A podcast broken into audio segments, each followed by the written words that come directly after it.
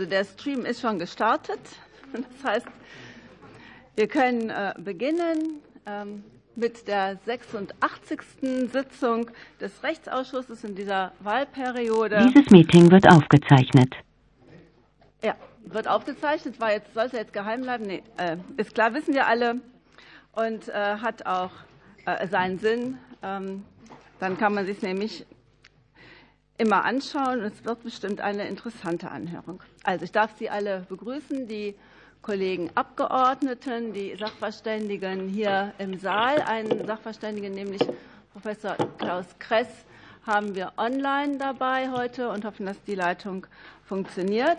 Dann darf ich begrüßen hier seitens des äh, BMJ Frau äh, Dr. Neuhaus als äh, Abteilungsleiterin Rechtspflege und Abteilung Strafrecht Dr. Gressmann.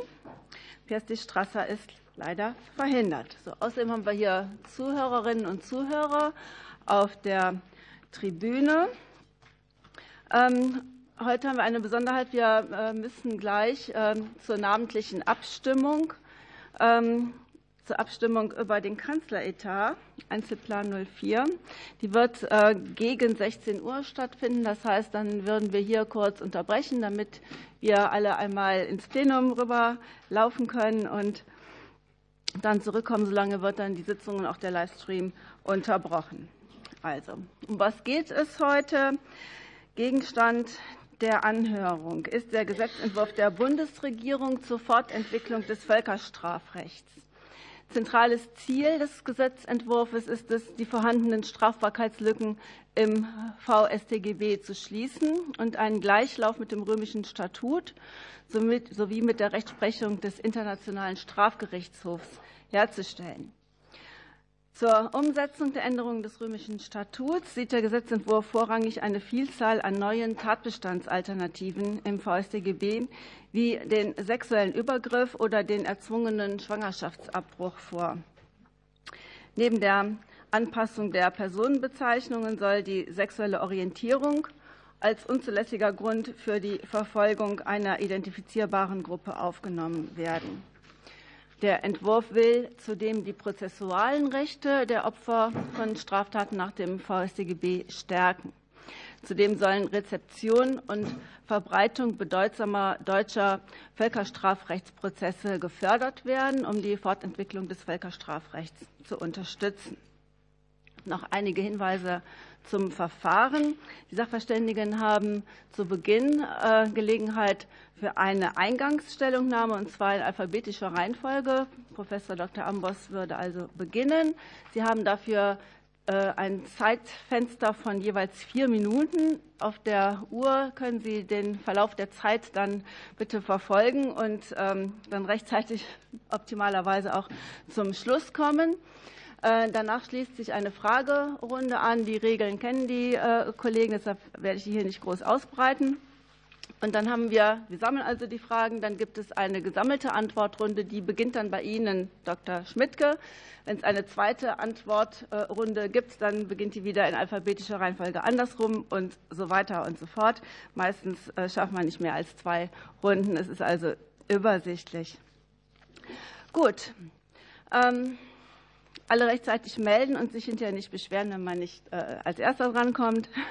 Wir haben hier eine öffentliche Sitzung. Es wird ein Wortprotokoll ähm, erstellt werden, wie gesagt, und auch ähm, die Aufzeichnung wird in der Mediathek äh, anzusehen sein. So, den, die Zuschauer bitte ich noch, sich mit äh, Missfallensbekundungen oder Beifallsbekundungen zurückzuhalten.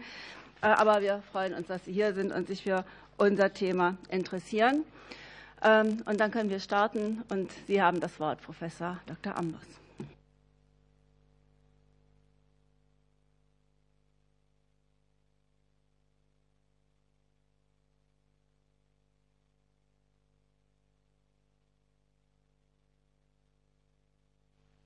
Ehrlich gesagt nicht. Gehen Sie ein bisschen näher ran. Ja, es ist auch an, aber es ist nicht wirklich laut. Jetzt geht es besser, ja? Ich wiederhole jetzt nicht mehr die Begrüßung. Ich komme gleich zur Sache, weil die Zeit läuft ja. Ich sehe schon, 20 Sekunden sind vorbei. Wir fangen nochmal von vorne an mit der Zeit. Okay, ja? das ist kein Problem. Ich glaube, ich brauche vielleicht die Zeit auch gar nicht, denn ich habe ja eine schriftliche Stellungnahme abgegeben und werde jetzt natürlich nicht wiederholen, was da drin steht, ähm, sondern ich möchte mich, ähm, ich habe ja auch generell gesagt, dass ich den Gesetzentwurf, den Regierungsentwurf insgesamt überzeugend finde. Wir können über Einzelheiten diskutieren, werden das ja auch vor allem in prozessualer Hinsicht, Nebenklage und so weiter. Aber ich möchte einen Punkt herausgreifen, der mich besonders umtreibt, weil der ganz zentral ist für die Verfolgung solcher Verbrechen. Und das ist die nicht geregelte Frage der Immunität. In dem Gesetzentwurf gibt es ja keine Regelung zur Immunität.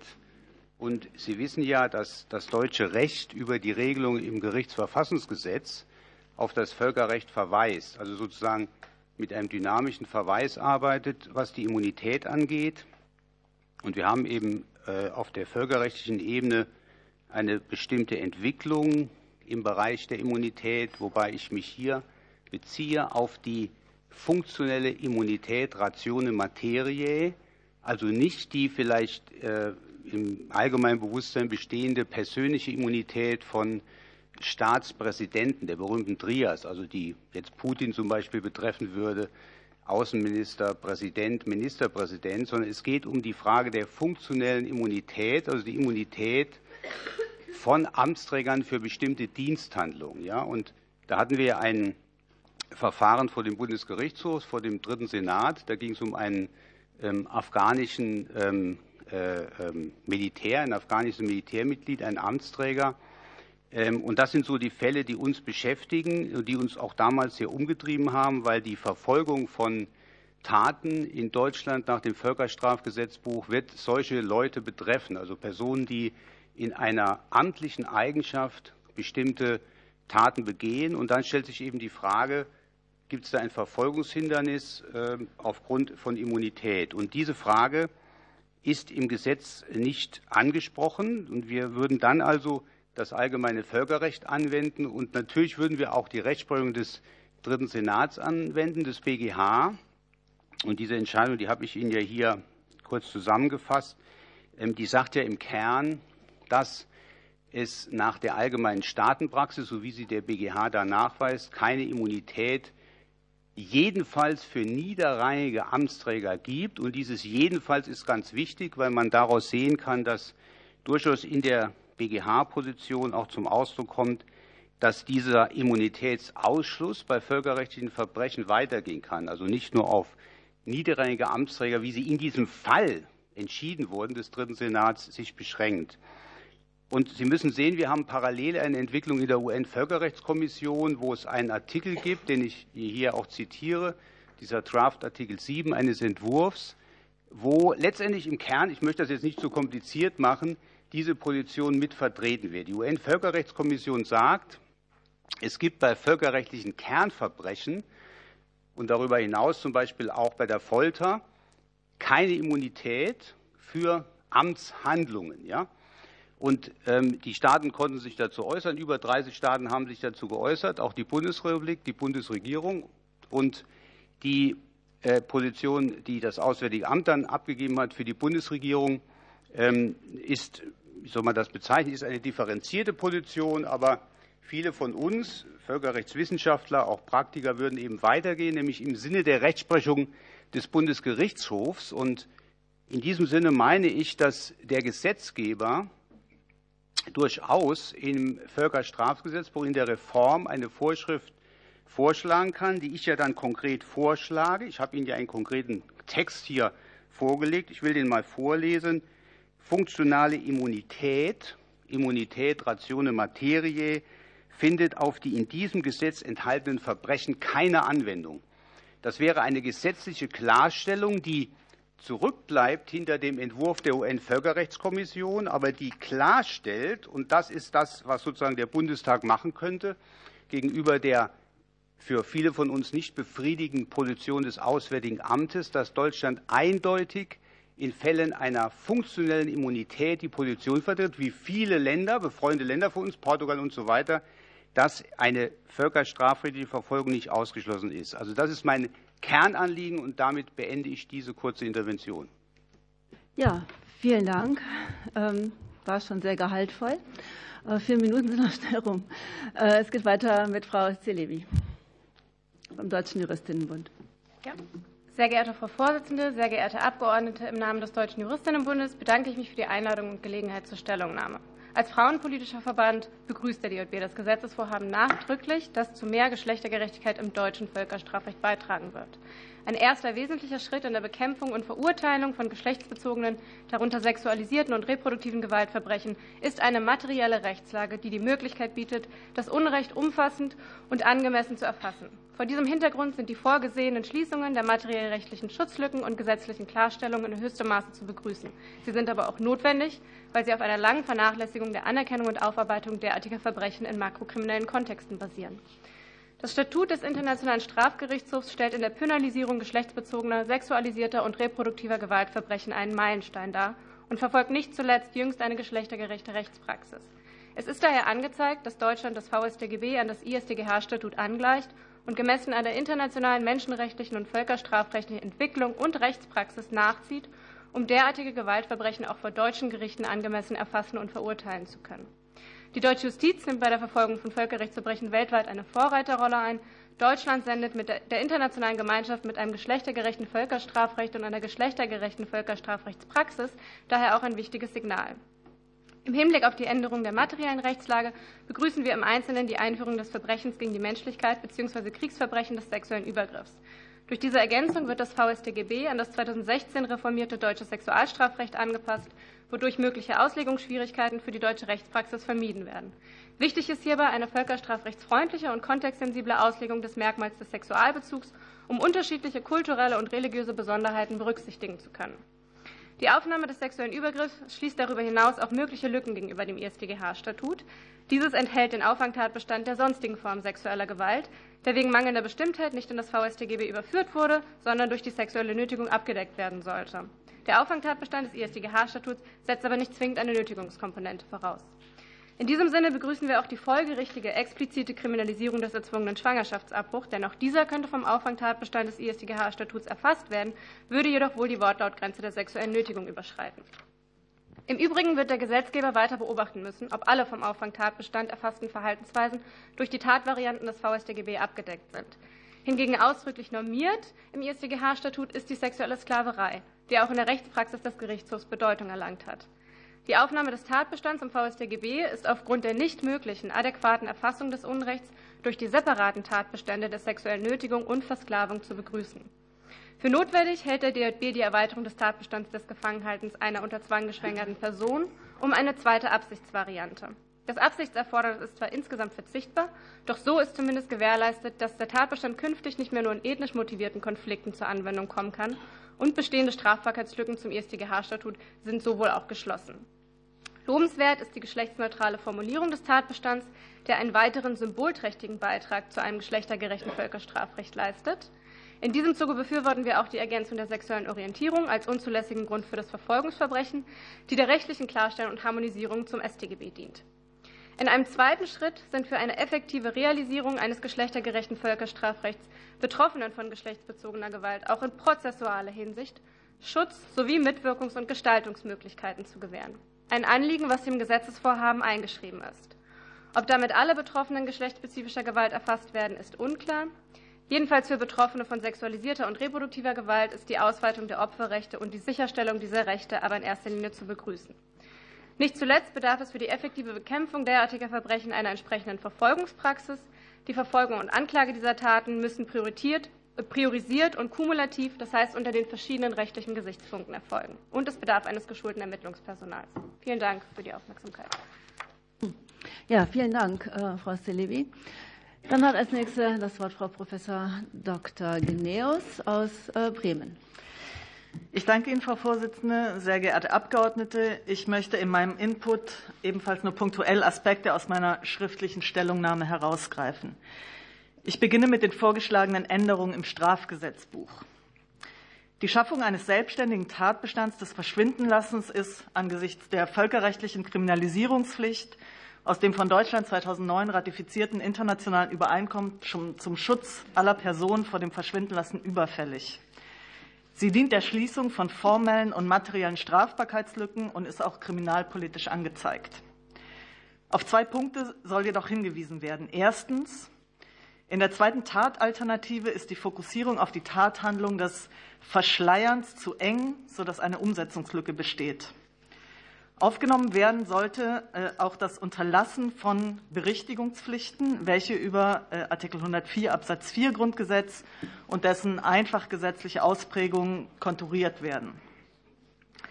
Zudem ist die Tathandlung der Verweigerung der Auskunft aufzunehmen.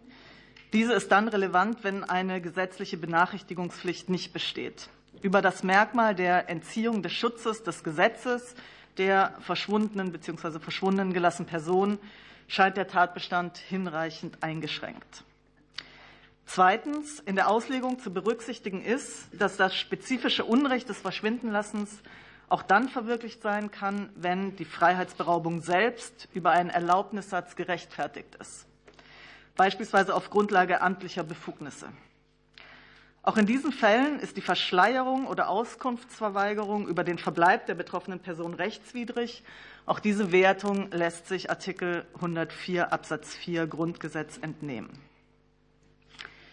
Zu den vorgeschlagenen völkerstrafrechtsbezogenen Änderungsvorschlägen. Hier ist auch vom Gesetzgeber stets die doppelte Verortung von deutschen Strafverfolgungsbehörden und Gerichten in das nationale, also in das deutsche Strafjustizsystem einerseits und zugleich aber eben auch in das mehrebige System völkerrechtlicher Strafrechtspflege zu beachten. Vor diesem Hintergrund sind die vorgeschlagenen Änderungen insgesamt zu begrüßen, aber auch zu präzisieren und zu ergänzen. Punktuell greife ich drei Aspekte heraus. Erstens die vorgeschlagenen Änderungen zum Gerichtsverfassungsgesetz, also die Möglichkeit der Anfertigung von Ton- und Videoaufzeichnungen für wissenschaftliche und historische Zwecke, als auch die Möglichkeit der Verdolmetschung. Diese Änderungen sind zu begrüßen und vor dem Hintergrund der Erfahrung aus dem Koblenzer Verfahren, dem sogenannten Katib-Prozess, folgerichtig. Dokumentation von und sprachliche Teilhabe an völkerstrafrechtlichen Verfahren in Deutschland sind mit Blick auf ihre besonderen Zwecke essentiell. Angesichts dieser Bedeutung, auch und gerade für die betroffenen Gesellschaften und die internationale Gemeinschaft, sollten beide Entscheidungen vom Gesetzgeber jedoch jeweils als intendiertes Ermessen vorstrukturiert werden. Die insbesondere aus der Praxis vorgebrachten Risikoerwägungen, Klima des Unbehagens allein durch Wissen um Aufnahme, Einfluss auf das Prozessverhalten, Schwächung des Opferschutzes, sind mit Blick auf die Verfahrenspraxis und die umfassende Öffentlichkeitsarbeit des Internationalen Strafgerichtshofs nur teilweise nachzuvollziehen. Zweitens, bei 153f StPO ist das Ermessen des Generalbundesanwalts bei Bestehen eines Inlandsbezugs über die Opfer, das heißt über die Staatsangehörigkeit oder über die Lebensgrundlage, vom Gesetzgeber pro Strafverfolgung zu strukturieren. Die Einschränkung des Ermessens rechtfertigt sich in diesen Fällen über das Vorliegen eines originär deutschen Strafverfolgungsinteresses. Und drittens und letztens, das externe Weisungsrecht des Generalbundesanwalts gemäß 147 Nummer 1 GVG gehört bei Verfahren nach dem VStGB aufgelöst. Nur so kann jeglicher Anschein politischer Einflussnahme ausgeräumt werden. Vielen Dank. Ja, Vielen Dank, Frau Professor Geneus. Äh, dann hat das Wort Herr Ersbach-Klinger vom Deutschen Richterbund. Sehr geehrte Frau Vorsitzende, sehr geehrte Damen und Herren Abgeordnete, äh, als seit über zehn Jahren beim GBA, beim Völkerstrafrecht tätiger Staatsanwalt, freut es mich sehr, dass das äh, VSDGB mittlerweile einen so hohen Stellenwert genießt, dass Reformbedarf diskutiert und auch in Angriff genommen wird. Bei allem wohlgemeinten Reformstreben gilt es aber darauf zu achten, dass Gesetzesänderungen sich nicht kontraproduktiv auswirken. Einen Punkt sehe ich als besonders kritisch an, und darauf möchte ich mich hier auch beschränken. Bei der geplanten Änderung des 169 Absatz 2 GVG, Frau Professor Gneuss hat es gerade angesprochen, scheint mir aus praktischer Sicht dem gebotenen Zeugen- und Opferschutz nicht hinreichend Rechnung getragen worden zu sein. Die Möglichkeit, Hauptverhandlungen aufzuzeichnen, besteht schon heute. Die Aufzeichnungen sollen nun aber, anders als bisher, auch für Wissenschaft und Forschung Verwendung finden können. Wie diese Verwendung aussehen soll, sieht der Gesetzentwurf leider nicht vor. Diese Änderung würde sich aus meiner Sicht erheblich negativ auf die Aussagebereitschaft von Zeuginnen und Zeugen in völkerstrafrechtlichen Verfahren auswirken.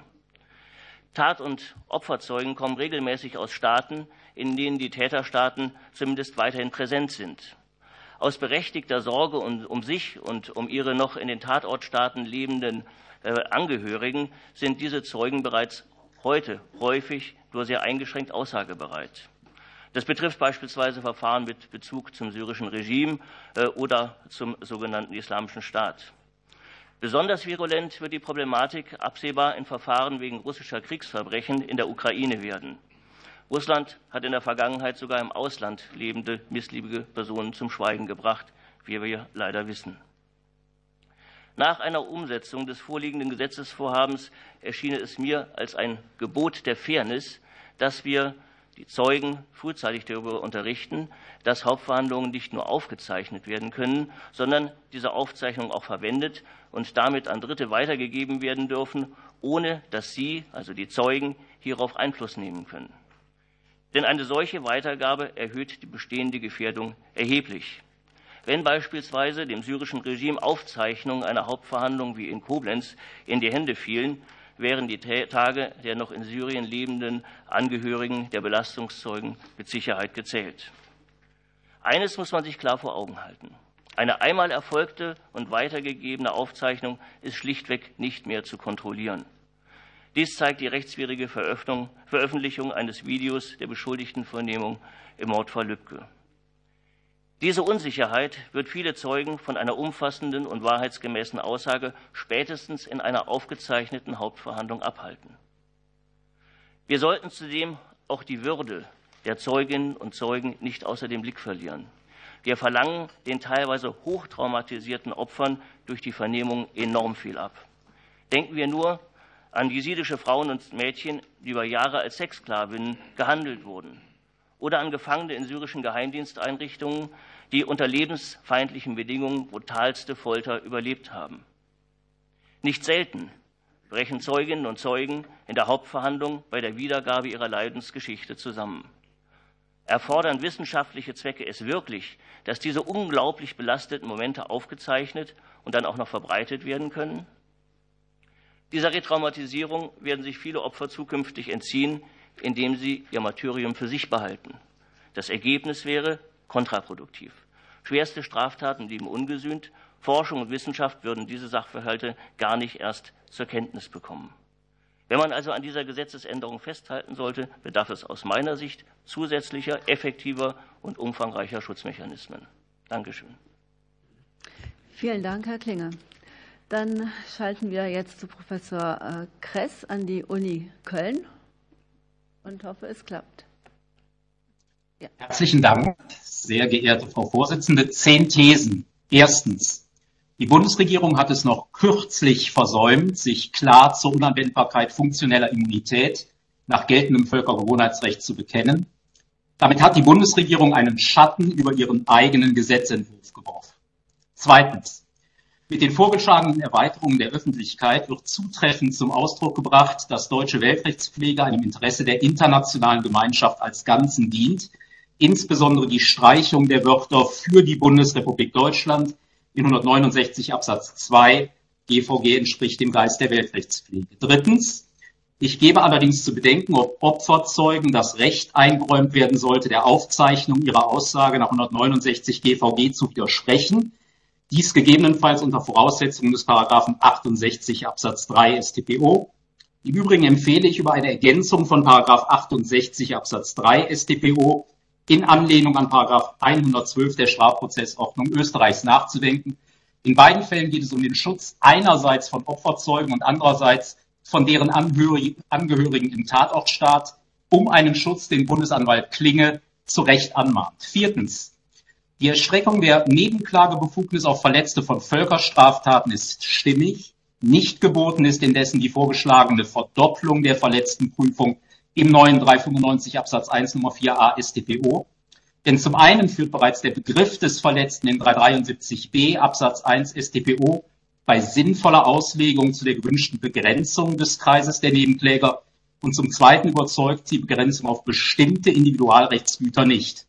Nicht überzeugend ist auch die Nichtberücksichtigung der Tat nach 9 VStGB. Die Nichtberücksichtigung des Verbrechens der Aggression ist zwar vertretbar, indessen übersieht die hierfür gegebene Begründung den Bezug dieses Verbrechens zu den Menschenrechten von Soldaten und Zivilisten gänzlich. Ein hiervon abweichendes Signal des Deutschen Bundestags ist dringend wünschenswert. Sechstens. Die Möglichkeit einer gemeinschaftlichen Nebenklagevertretung im bereits geltenden 397b Absatz 1 StPO erscheint auch im Hinblick auf Völkerstrafverfahren ausreichend. Des vorgeschlagenen neuen Regelbeispiels bedarf es daher nicht. Siebtens. Die Möglichkeit zu einer vollständigen Kollektivierung der Wahrnehmung der Nebenklagebefugnisse sowie in Gestalt von 397b Absatz 4 StPO vorgeschlagen, sollte nur für den Fall einer sehr hohen Zahl von Nebenklägern vorgesehen werden Will man für einen solchen Fall bereits in diesem Gesetz Vorsorge treffen, so sollte eine entsprechende zahlenmäßige Mindestgrenze nicht allein für Verfahren wegen Völkerstraftaten gelten, sondern für sämtliche Strafverfahren entsprechender Größe. Achtens. Die Reformvorschläge zum Verschwindenlassen sind grundsätzlich zu begrüßen. Indessen sollte in Paragraph 7 Absatz 1 Nummer 7a VStGB die Worte in schwerwiegender Weise gestrichen werden. Konsequent wäre es bei Verzicht auf ein Nachfrageerfordernis überdies, in Paragraph 7 Absatz 1 Nummer 7b statt des Wortes weigert die Worte es unterlässt zu verwenden. Eine entsprechende Verhaltensalternative sollte im Übrigen neben derjenigen des Verschleierns Eingang in den neuen Paragraphen 234b Absatz 1 Nummer 2 StGB finden. Neuntens, mindestens völkerrechtspolitisch geboten wie bereits seit langem angemerkt, ist die Streichung des externen Weisungsrechts gegenüber dem Generalbundesanwalt bei Verfahren nach dem VStGB. Und zehntens, ein Desiderat bleibt leider trotz entsprechender Vorschläge auch die Verbesserung der Strafverfolgung bei Verdacht einer Völkerstraftat deutscher Soldaten durch eine Neuregelung der Stellung der Feldjäger im Ermittlungsverfahren. Das Wort der Zeitenwende sollte auch hier fühlbar werden, wie übrigens auch im weiterhin akut reformbedürftigen Wehrverfassungsrecht. Ich danke Ihnen. Ja, wunderbar. Äh, vielen Dank, äh, Professor Kress. Bei uns geht es zunächst weiter mit äh, Dr. Kroker äh, vom European Center for Constitutional and Human Rights e.V. Sie haben das Wort. Ja, vielen Dank, Frau Vorsitzende, sehr geehrte Abgeordnete. Auch aus der Perspektive der Opferinteressen ist das Gesetzesvorhaben grundsätzlich einmal zu begrüßen. Insbesondere positiv bewerten wir, dass mit dem Gesetz endlich die Nebenklagebefugnis auf Opfer von Völkerstraftaten explizit ausgeweitet wird. Ich will mich hier auf zwei Punkte konzentrieren, die unserer Ansicht nach aber besondere Kritik äh, hervorrufen und die dringend überarbeitet werden sollten. Zum einen ist eine Einschränkung auf bestimmte Rechtsgüter und Straftaten, wie sie in 395 Absatz 1 Nummer 4a vorgesehen ist, weder dogmatisch noch empirisch begründbar und daher zu streichen. Zum anderen nehmen in der Praxis Opfer von Völkerstraftaten an den Verfahren in erster Linie durch ihre Anwälte teil. Aufgrund meiner Erfahrung als Nebenklagevertreter in verschiedenen Verfahren, darunter das schon erwähnte Syrien-Verfahren vor dem OLG Koblenz, bewerte ich die geplanten Einschränkungen der anwaltlichen Vertretung eindeutig negativ. Sie führen meines Erachtens dazu, dass in der Praxis die Stellung von Opfern von Völkerstraftaten regelmäßig nicht verbessert, sondern verschlechtert wird. Aber ich will vorab ein paar Fakten nennen zur tatsächlichen Inanspruchnahme der Nebenklage, denn mir ist aufgefallen, dass bei diesem Thema regelmäßig Schreckensszenarien an die Wand gemalt werden, die mit der Rechtspraxis nicht viel zu tun haben. Schon heute könnten sich nämlich eine große Vielzahl an Nebenklägerinnen an den Verfahren beteiligen, in denen StGB-Taten mit angeklagt sind. Im Koblenzer Verfahren hätten das über 4000 Folteropfer und die Familien von 58 Mordopfern tun können. Nebenkläger gab es aber trotz einer massiven Unterstützung auch international tätiger NGOs 22, vertreten von sieben Anwältinnen und Anwälten. Im Verfahren gegen den syrischen Folterarzt Ala M. vor dem OLG Frankfurt sind es drei Nebenkläger, obwohl es über 30 Nebenklageberechtigte gibt. Im Verfahren vor dem OLG Celle wegen Menschlichkeitsverbrechen in Gambia waren es immerhin vier Nebenklägerinnen und Nebenkläger, obwohl es etwa zehn Nebenklagebefugte gab diese wurden durch zwei Anwälte vertreten. Aber gerade das letzte Verfahren ist auch ein gutes Beispiel dafür, was für essentielle Beiträge die Nebenklage leisten kann, was bisher in den Stellungnahmen keine Erwähnung gefunden hat. Denn die einzigen beiden Tatzeuginnen in Celle und fünf weitere Zeugen hat die Nebenklage ausfindig gemacht und sistiert ins Verfahren, denn Gambia hat keine Rechtshilfe geleistet. Ein weiteres Beispiel im schon mehrfach erwähnten Koblenzer Verfahren hätte es wohl ohne den Antrag der Nebenklage auf Erteilung eines rechtlichen Hinweises keine Verurteilung wegen sexualisierter Gewalt nach 7 Absatz 1 Nummer 6 gegeben, ein Meilenstein des Verfahrens. Trotz dieser essentiellen Beiträge wird über die Nebenklage meist als mögliche Verfahrensverzögerung diskutiert, als wenn die Überlebenden kein Interesse daran hätten, zügig zu einem rechtssicheren Urteil zu kommen. Das Gegenteil ist richtig. Aus meiner Erfahrung der Arbeit mit über 100 Opfern von Völkerstraftaten in den letzten acht Jahren kann ich Ihnen sagen, dass die Länge eines Strafverfahrens fast immer als große Belastung empfunden wird. Aber eine Opferbeteiligung, die das Verfahren unterstützt, nicht hemmt und die nebenbei bemerkt auch für seine Legitimität wichtig ist, gibt es nur mit robuster anwaltlicher Unterstützung. Natürlich brauchen die Tatgerichte Mittel zur Regulierung der Opferbeteiligung, aber die haben sie. Die jetzige Fassung von 397b StPO bietet die Möglichkeit der Poolung nach sachnahen Kriterien und so wurde sie auch in Koblenz angewandt. Das Geschlecht des Opfers, die Art und Schwere der Viktimisierung und wie lange der anwaltliche Beistand schon mit dem Verfahren betraut war, das alles waren Aspekte, die bei der Poolung berücksichtigt wurden. Damit ist es nach der Neufassung im Regelfall vorbei. Die Schablone Lebenssachverhalt, die jetzt angelegt werden soll, mag ein einfaches Kriterium für eine Poolung sein, sachlich angemessen ist sie nicht. Schon gar nicht im Ermittlungsverfahren, auf das die Poolung nun, übrigens für alle Großverfahren, ausgeweitet werden soll. Denn dort steht der Sachverhalt ja noch gar nicht fest, sondern kann sich erweitern oder verengen. Zumindest braucht es Obergrenzen für Opfergruppen mit gemeinschaftlicher Vertretung. In der Regel schwerst traumatisierte Menschen angemessen zu vertreten, mit ihnen über Dolmetscherinnen zu kommunizieren und psychosoziale Unterstützung zu organisieren und das alles in hochkomplexen Umfangsverfahren das lässt sich nicht für Dutzende Nebenklägerinnen durch einen einzigen Anwalt bewältigen. Vielen Dank.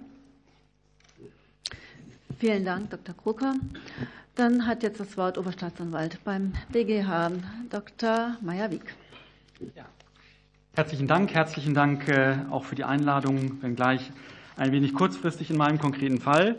Ich will mich hier im Wesentlichen auch auf das Thema der Nebenklage beschränken und äh, hierzu im Wesentlichen äh, Ausführungen machen. Bei der Erweiterung des der Opferbeteiligung in Völkerstrafrechtsverfahren handelt es sich prima facie erstmal natürlich um ein nachvollziehbares und so gesehen auch unterstützenswertes Ziel.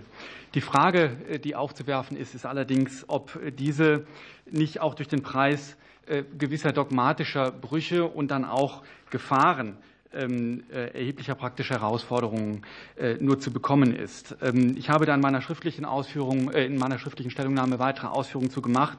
Der Anknüpfungspunkt, über den man hier diskutieren könnte und müsste, ist der Tatbegriff, da sich die völkerstrafrechtlichen Straftaten gerade durch einen weiteren Lebenssachverhalt eben auszeichnen und ähm, die auch im Gesetzgebungsverfahren und auch in den diversen Stellungnahmen und der Gesetzesbegründung zitierte BGH-Entscheidung macht eben hierzu Ausführungen, insbesondere für den Straftatbestand des Völkermordes. Ähm, die Problematik stellt sich aber auch in den anderen Fällen. Problematisch in dem Sinne ein gewisser Bruch in der Dogmatik äh, ergibt sich auch ähm, durch die Rechtsgutsaufzählung in Paragraph 395, der bisher eben wirklich nur Tatbestände nennt und äh, nicht sozusagen ähm, diese einschränkt durch die Nennung Rechtsguter. Hier gibt es äh, Herausforderungen für die Gesetzesauslegung und man kann ja durchaus auch ein Fragezeichen an den Bestimmtheitsgrundsatz machen im Wortlaut. Ähm, die Frage ist, ob diese Herausforderungen, die sich da, äh, die näher zu betrachten wären, über den verletzten Begriff des 373b in den Griff zu bekommen wären, äh, das ist durchaus fraglich. Denn wie gesagt, handelt es sich hier häufig um Massendelikte.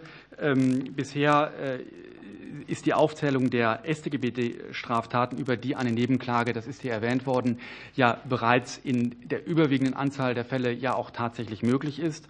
Ähm, zeichnen sich die Völkerstraftat Bestände eben gerade durch den, ja, wie gesagt, weiteren ähm, Kontext aus. Und hier ist nur das Beispiel etwa äh, von Opfern von Giftgasangriffen äh, in Syrien zu nennen. Wenn hier ein Verfahren sich auftäte, dann ist eine Eingrenzung jedenfalls über die Unmittelbarkeit der Rechtsgutsverletzungen in 33b äh, schwer nur zu erreichen. Insofern ähm, ist das Argument, dass die Hürden ähm, hoch wären, hier schwierig zu machen, denn in dem Fall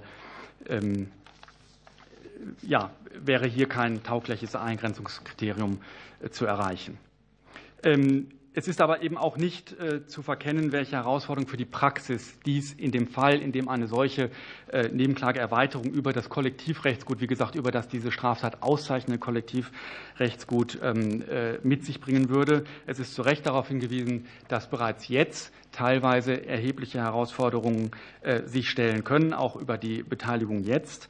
Ähm, es ist aber, wie gesagt, in Blick zu nehmen, was für weitere Möglichkeiten äh, sich äh, ergeben, äh, wenn dann diese ähm, über die Erweiterung, über das, quasi das Gesamttatelement ähm, sich hier ergeben können. Und da sind einfach nur Stichworte zu nennen, wie eben auch Räumlichkeiten, Akteneinsichten und so weiter und auch bereits die Beteiligung am Ermittlungsverfahren und auch ob die Kosten, die im Gesetzentwurf hier in bereits in Anschlag gebracht sind, ausreichen, ist eine Frage. Auch Reise- und Unterbringungskosten sind insoweit zu berücksichtigen. Ähm, Im Hinblick auf das IGSTH-Statut, äh, welches in seinem ähm, Artikel 68.3 ja insgesamt eine Opferbeteiligung als, wie gesagt, ja insgesamt nachvollziehbaren und begrüßenswerten Gesichtspunkt ähm, regelt, ist gegebenenfalls daran zu denken, ähm, die Opferbeteiligung nicht über das strikte Institut äh, der Nebenklage, die wie gesagt ein Antragsrecht in sämtlichen Verfahrensbelangen betrifft. Und ich möchte nur den Punkt äh, nennen, äh, ähm, es hat durchaus Verfahren bereits gegeben mit 70 bis 90 Nebenklägern, ähm, bei denen in jedem Punkt Stellungnahmen einzuräumen wären und wie gesagt äh, Verzögerungen äh, denkbar und zu befürchten sind, ob sich die Opferbeteiligung nicht möglicherweise über ein, ein abgeschwächtes zu schaffendes Institut der Opferbeteiligung hier auch erreichen ließe. Ich bin über die Zeit und will hiermit dann enden. Herzlichen Dank. Sei Ihnen verziehen. Es geht dann weiter mit Professor Dr. Safferling aus äh, Erlangen-Nürnberg von der Uni dort. Ganz herzlichen Dank, liebe Frau Vorsitzende, meine Damen und Herren Abgeordnete, sehr geehrte Damen und Herren. Ja, wir sind hier zusammen, um eine Reform des Völkerstrafgesetzbuchs aus dem Jahr, 2000, das aus dem Jahr 2002 stammt, äh, zu diskutieren und hier eine gewisse Gesamtbetrachtung anzustellen. Können wir feststellen, dass, wie auch schon erwähnt wurde, ja, die Bundesrepublik Deutschland in der Durchsetzung von Völkerstrafrecht im nationalen Kontext eine gewisse Vorreiterrolle international übernommen hat. Das, das, war aber nicht von Anfang an so. Die ersten Jahre waren geprägt von einem gewissen Zögern hinsichtlich der Durchsetzung von Völkerstraftaten. Und das liegt und äh, die, äh, die Schwierigkeiten, die vorhin auch schon von den Kolleginnen und Kollegen genannt worden sind, auch daran, dass Völkerstrafrecht so ein bisschen eine Zwitterstellung einnimmt zwischen eben der völkerrechtlichen Herkunft und dem Umstand, dass es Strafrecht ist. Manchmal vertragen sich diese beiden Rechtsgebiete nicht so ganz. Und in diesem Kontext stehen eben auch die Kritikpunkte, die hier genannt worden sind, auch die Kritik am Auswärtigen Amt. Auch hier gibt es ja eine gewisse Ressource Ressortzuständigkeit, die manchmal äh, vielleicht hinterfragt werden sollte zwischen dem Bundesjustizministerium und dem Auswärtigen Amt. Ist nicht so ganz verständlich, äh, dass es hier gelegentlich eben zu Zuständigkeitsproblemen äh, kommt. Aber die Bundesrepublik Deutschland tut sicherlich insgesamt viel dafür, damit ähm, das Völkerstrafrecht auch international ähm, in einer internationalen Strafjustiz dann tatsächlich sich durchsetzen kann. Das klare Bekenntnis der Bundesrepublik Deutschland zu den Nürnberger Prinzipien ist sicherlich richtig und gut. Aber vor diesem Hintergrund, auch dieser Ambivalenz, sehen wir die Diskussionen auch um die Universalität der Zuständigkeit, Paragraph 1 und das angesprochene Problem mit Paragraph 153 S. Die ungehinderte Universität wird hier eben dann auch teilweise wieder, wieder eingeschränkt. Zugleich muss man aber auch sehen, dass bei der jetzigen Praxis äh, der Verfolgung von Völkerstraftaten wirklich universale, universelle Zuständigkeit tatsächlich nach 1 Völkerstrafgesetzbuch nur sehr selten, ich meine sogar nur in einem einzigen Fall tatsächlich relevant wird. Ansonsten gibt es andere Zuständigkeiten, die hier eine Rolle spielen. Auch die Immunitätsfragen die angesprochen worden sind, spielen in diesem Kontext. Wie viel Diplomatie ist erforderlich und wie viel rechtsstaatliches Strafrecht ist notwendig? Auch das externe Weisungsrecht nach 147 Gerichtsverfassungsgesetz, was hier angesprochen worden ist, steht in diesem Kontext. Wir sind heute in diesem Gesetzesentwurf ja aufgefordert äh, zu sehen, dass eine gewisse Harmonisierung erforderlich ist zwischen dem, was das VStGB bringt und dem, was äh, die, ähm, die internationale Strafjustiz verlangt. Die Harmonisierung im materiellen Recht ist sicherlich gut und richtig. Da wurde auch schon hingewiesen, was die ähm, Tatbestände der sexualisierten Gewalt anbelangt. Das ist vielleicht auch wichtig zu sehen. Wir haben aktuell seit äh, Verabschiedung des VStGB etwa 69 Angeklagte oder 69 Verfahren in Deutschland zum Abschluss gebracht. Und davon haben tatsächlich nur zwei eine Verurteilung wegen sexualisierter Gewalt zum Gegenstand nach Paragraph 7, also im Kontext von ähm, im Verbrechen gegen die Menschlichkeit. Ansonsten werden Völker, äh, werden sexualisierte Gewalt zwar erwähnt, auch vom Bundesgerichtshof wird beschrieben, dass es zentrale Sklavenmärkte und Online-Aktionen in Syrien gegeben hat, aber es kommt nicht zu einer Verurteilung. Wenn wir jetzt hier nochmal ergänzend tätig werden, wie das eben auch schon dargestellt worden ist von den Kolleginnen und Kollegen, dann kann das auch dazu führen, äh, dass eben hier nochmal eine gewisse Sensibilisierung hinsichtlich der Folgung dieser Straftaten eintritt das ist sicherlich gut. Man muss aber auch verstehen, dass es nicht, nicht leicht ist, solche Taten zu verfolgen. Man mutet auch den Zeuginnen, den Opfern äh, eine Menge zu. Und manchmal sind es auch ganz handfeste Beweisprobleme, die einen dann eher als Staatsanwalt vielleicht davon abhalten, eine solche Straftat äh, zu verfolgen. In prozessrechtlicher Hinsicht geht es hier um die Einführung der äh, Nebenklage für VSTGB-Delikte. Auch hieran sei erinnert, welche Bedeutung die Nebenklage, Herr Kruke hat es ja schon erwähnt, auch haben. Auch im Fall Jennifer W. wäre das Verfahren wahrscheinlich gescheitert, wenn wir nicht so eine mutige Nebenklägerin äh, gehabt hätten, äh, die hier auf die Verurteilung insistiert und das lange Verfahren durchgehalten hat. Die Länge des Verfahrens ist nicht nur ein Problem für den Angeklagten, es ist auch ein Problem für die Opferzeugen und natürlich auch ein Problem für die, für die Nebenklage. Ich will jetzt auf die Einzelheiten an dieser Stelle nicht mehr eingehen, äh, was die Nebenklagefähigkeit ähm, anbelangt.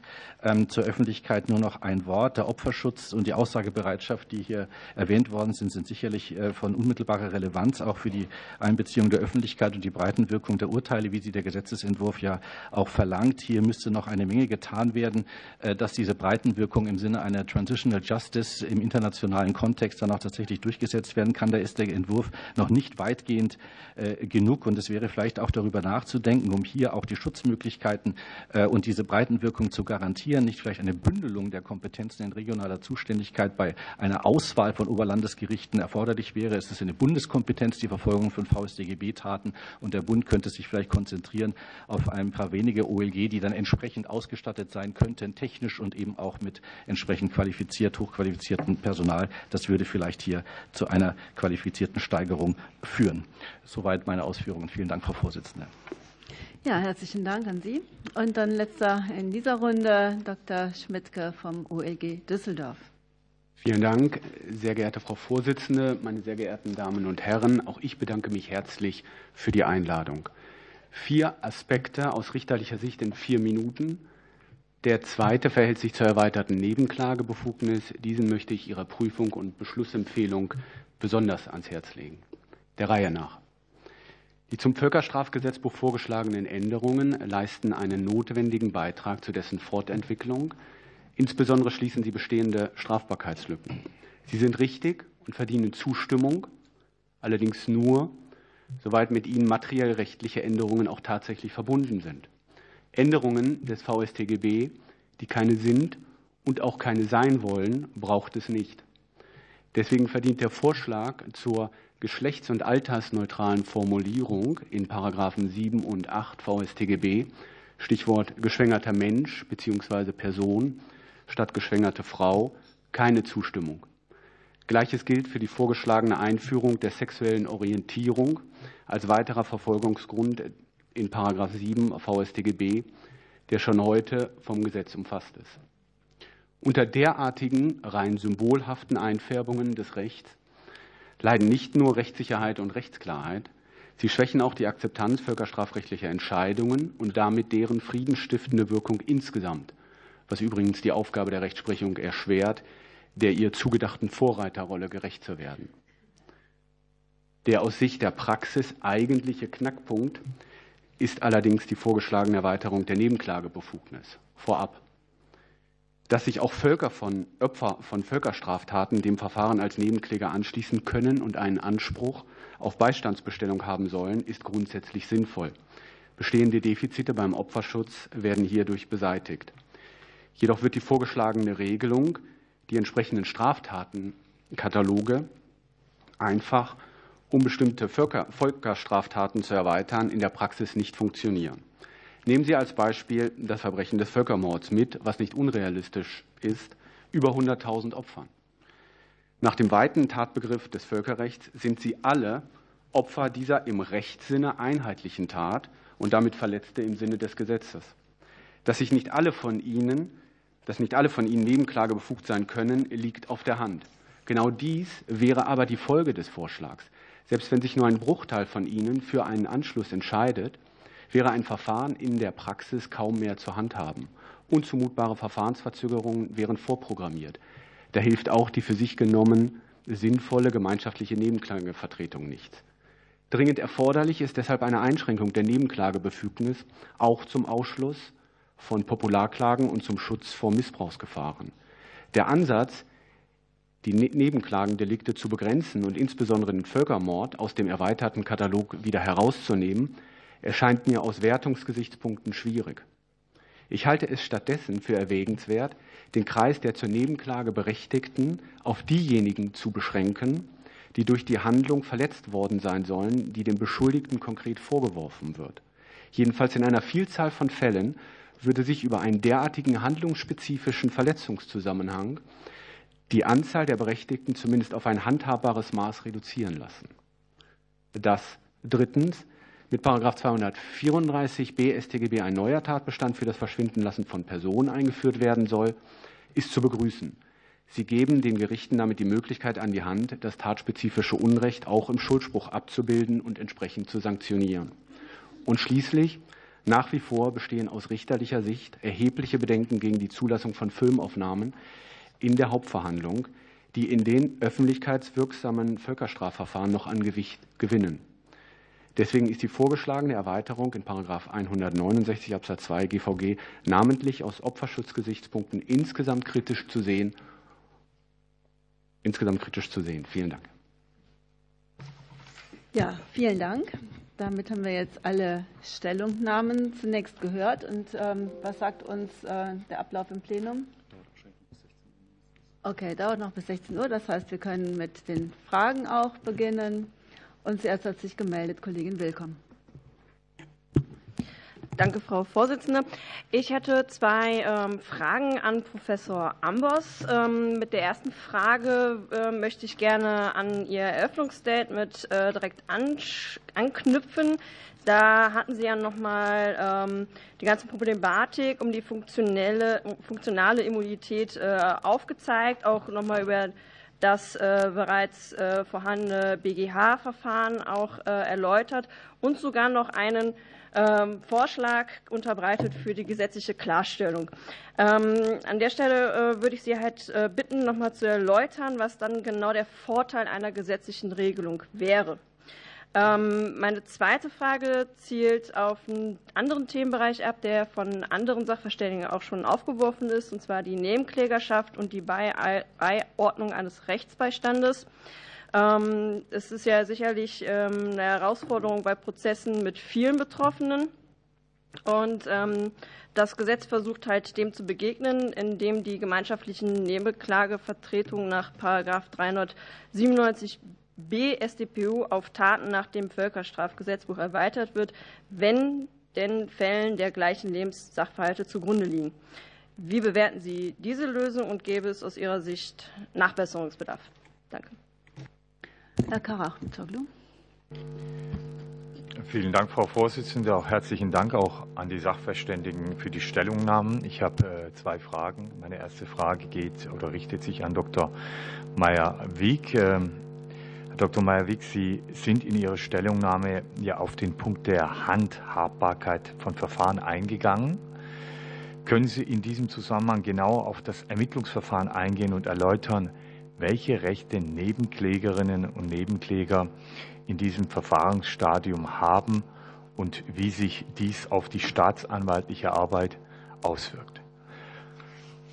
Und äh, meine zweite Frage äh, an Frau Professor Genois. Ähm, Professor Genois, Sie haben im Zusammenhang mit dem zwangsweisen Verschwinden lassen einer Person bereits auf Konstellationen äh, erwähnt oder sind darauf eingegangen, in denen der vorgeschlagene Paragraph 234b des Strafgesetzbuches hinter dem internationalen Recht zurückbleiben könnte, wenn nämlich die Freiheitsberaubung nicht anerkannt wird oder keine Auskunft über den Verbleib der Person erteilt wird.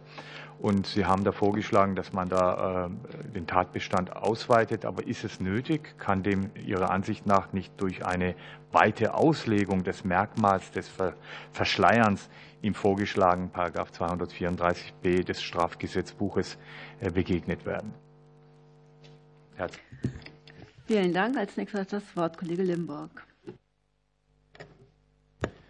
Vielen Dank, Frau Vorsitzende. Auch von mir vielen Dank an Sie alle ähm, für Ihre Eingangsstatements und auch für die schriftlichen Statements natürlich. Ich habe ähm, der Tat auch Fragen, war ja auch wesentlicher Gegenstand der Erörterung ähm, zum Thema Nebenklage. Eine Frage an Herrn Dr. Kroker. Sie und Kolleginnen und Kollegen haben mögliche Verfahrensverzögerungen angesprochen. Das erste VStGB-Verfahren vor dem OLG Stuttgart war dann, glaube ich, auch erst nach 320 Verhandlungstagen beendet.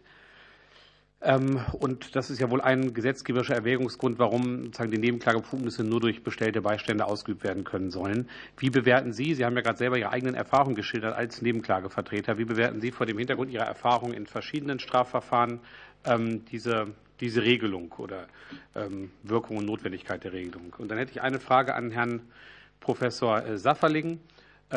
Sie gehen ja auch darauf ein, auch in der Stellungnahme, dass das Instrument der Nebenklage sich seit seiner Einführung schon vielfach gewandelt hat, auch grundlegend verändert hat. Ähm, wie bewerten Sie vor diesem Hintergrund die ähm, Einschränkung der Nebenklageberechtigung auf bestimmte Rechtsgüter ähm, im Hinblick auf die Wirkung, die das für Opfer solcher Straf oder verschiedener anderer Straftaten dann hat? Dann hat das Wort Axel Miller. Vielen Dank, Frau Vorsitzende. Nachdem die Fragen, die ich hatte zum Thema äh, audiovisuelle Aufzeichnung umfassend beantwortet wurden, habe ich zwei Fragen an Herrn Prof. Dr. Gress äh, zur Schaffung des Paragraphen 234b StGB, der ja die Tatvariante des Verschleierns nennt. Und meine Frage ist, ob damit auch die anderen im Völkerstrafrecht bekannten Handlungsvarianten wie das Verschwinden lassen oder die Freiheitsentziehungsvariante beziehungsweise auch die Nichtanerkennungsvariante und die Unterlassungsvariante mit erfasst werden, so wie der Tatbestand äh, gefasst ist.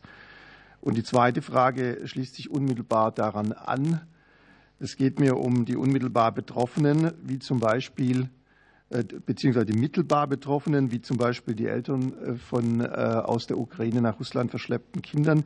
Ist der Schutzbereich der Norm so weit gezogen, dass auch diese Personengruppe von 234b als Opfergruppe erfasst wird oder bedarf es dazu einer weiteren Konkretisierung und Ergänzung? Dann hat Kollegin Bünger Gelegenheit zu einer Frage. Ja, vielen Dank, Frau Vorsitzende. Ich hätte eine Frage an Herrn Dr. Kroker. Ähm, Sie haben auch schon einiges dazu erwähnt, aber vor dem Hintergrund, dass ja auch eingangs die Vorsitzende gesagt hat, dass wir hier darüber sprechen, das Völkerstrafrecht zu stärken und zu verbessern und auch vor dem Anerkenntnis, dass das Vertrauen in das Recht und eine Stärkung des Völkerrechts auch nur dann erfolgen kann und erfolgreich ist, wenn jegliche Vorbehalte einer selektiven Anwendung ausgeschlossen werden können. Und Sie schreiben es auch selbst in Ihrem Gutachten, dass eine Gefahr besteht aufgrund des mitunter außenpolitisch sensiblen Charakters völkerstrafrechtlicher Ermittlungen in Deutschland als Drittstaat die Befürchtung, dass solche Erwägungen faktisch durchaus eine Rolle spielen können. Eine gerichtliche Kontrolle ist daher zentral, um diesem Anschein entgegenzuwirken. Wie gesagt, das haben Sie auch so in Ihrem Gutachten geschrieben und ich würde Sie bitten, dass Sie das vielleicht noch mal erläutern, warum das so wichtig ist, dass das auch enthalten sein soll. Danke. Dr. Volker Ulrich.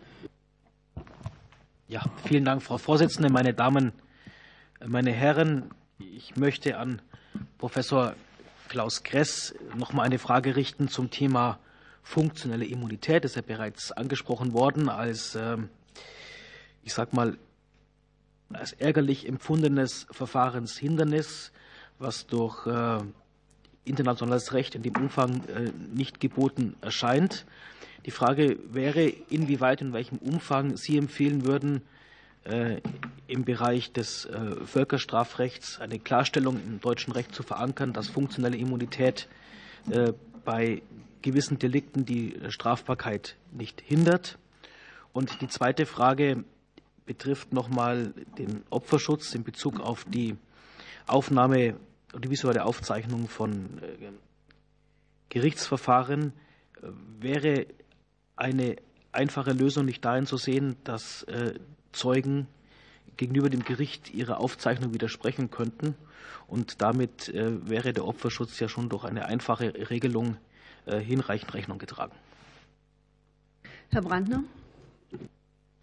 Ja, danke schön. Zwei kurze Fragen. Einmal an den Herrn Klinge. Da ging es um die Frage der Aufzeichnung von Zeugenaussagen in der Hauptverhandlung. Und Ihre Anregung war, Schutzmechanismen einzuziehen. Jetzt wurde das teilweise schon beantwortet. Vielleicht können Sie noch mal kurz sagen, welche diese Schutzmechanismen aus Ihrer Sicht sein könnten, konkret, die Ihre Bedenken ausräumen. Und dann noch mal eine Frage an die Frau Celebi. Der Sachverständige Schmidtke hatte ja darauf hingewiesen, dass die Akzeptanz des Völkerrechts, ja, ich sag mal, nicht überall gleichmäßig stark ausgeprägt ist und dass die vom Umformulierung, also gerade die geschlechts- und altersneutralen Formulierungen, wie jetzt Abstand zu nehmen von der geschwängerten Frau und jetzt Hinsicht zu entwickeln zu einem geschwängerten Menschen, auch nicht gerade da, aus seiner Sicht nicht gerade dazu beitragen, die Akzeptanz des Völkerrechts noch zu erhöhen.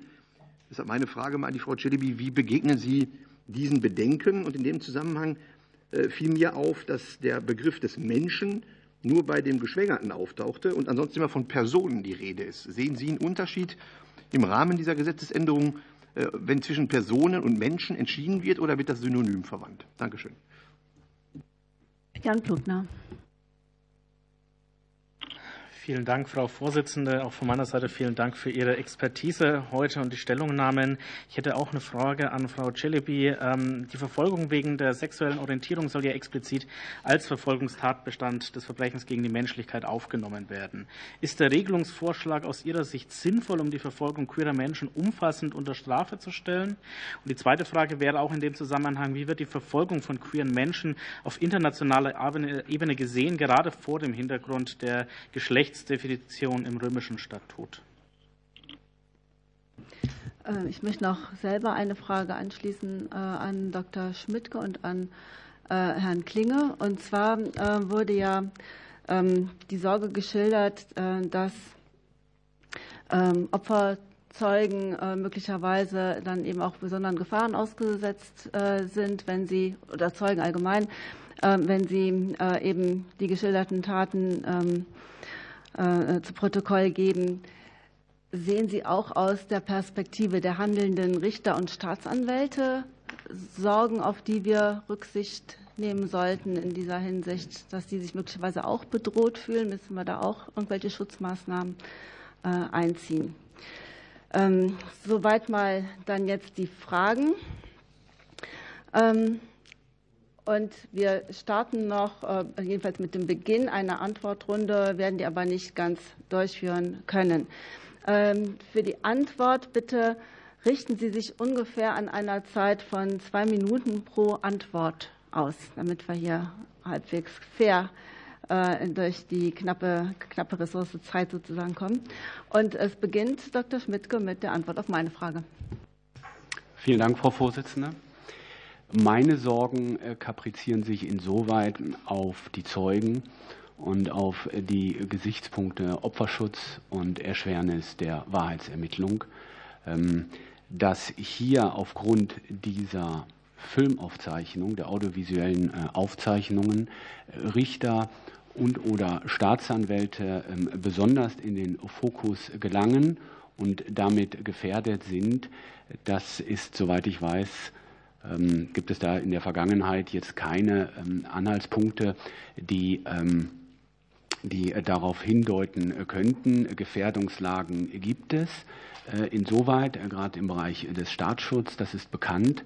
Aber dass diese durch die audiovisuellen Aufzeichnungen nennenswert sich erhöht darstellen, das sehe ich derzeit nicht. Vielen Dank.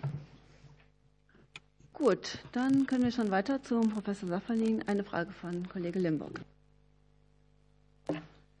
Ja, äh, herzlichen Dank. Ähm, ja, in der Tat, die Nebenklage hat sich massiv verändert. 1877 war sie ja eher gedacht, irgendwie als Fortsetzung der Privatklage und heute ist sie eben ein Institut, um äh, spezifische Gefährdungen bei vor allem Gewaltdelikten ähm, hier im Gerichtssaal äh, zu begegnen und dem ähm, Opfer eben die Möglichkeit gegeben, sich vor Leugnung oder vor Verharmlosung der Taten zu schützen. Äh, insofern ist es grundsätzlich äh, sicherlich ja eigentlich erforderlich, dass die Nebenklage ausgeweitet wird, auch auf diese Völkerstraftaten. Ähm, nun sind die Völkerstraftaten natürlich von einer gewissen besonderen ähm, äh, Qualität und Qualifikation. Jetzt gerade beim Völkermord, wo wir eben diesen kollektiven Aspekt haben, stellt sich schon die Frage, ob jetzt eigentlich das Individuum da tatsächlich jetzt in die Nebenklageberechtigung irgendwie reinkommen kann oder soll von der ganzen Struktur des Tatbestandes her. Ich würde sagen, so wie es jetzt gelöst ist, kann man es machen. Man könnte es auch anders denken und sich ein anderes Institut vorstellen, eher eben doch noch stärker auf Repräsentation, auch auf Repräsentation der Opfergruppen vielleicht ausgerichtet ist. Aber dann müsste man wirklich äh, das sich lösen vom Institut der Nebenklage, wie sie heute ist, und sich etwas anderes, sich etwas anderes überlegen.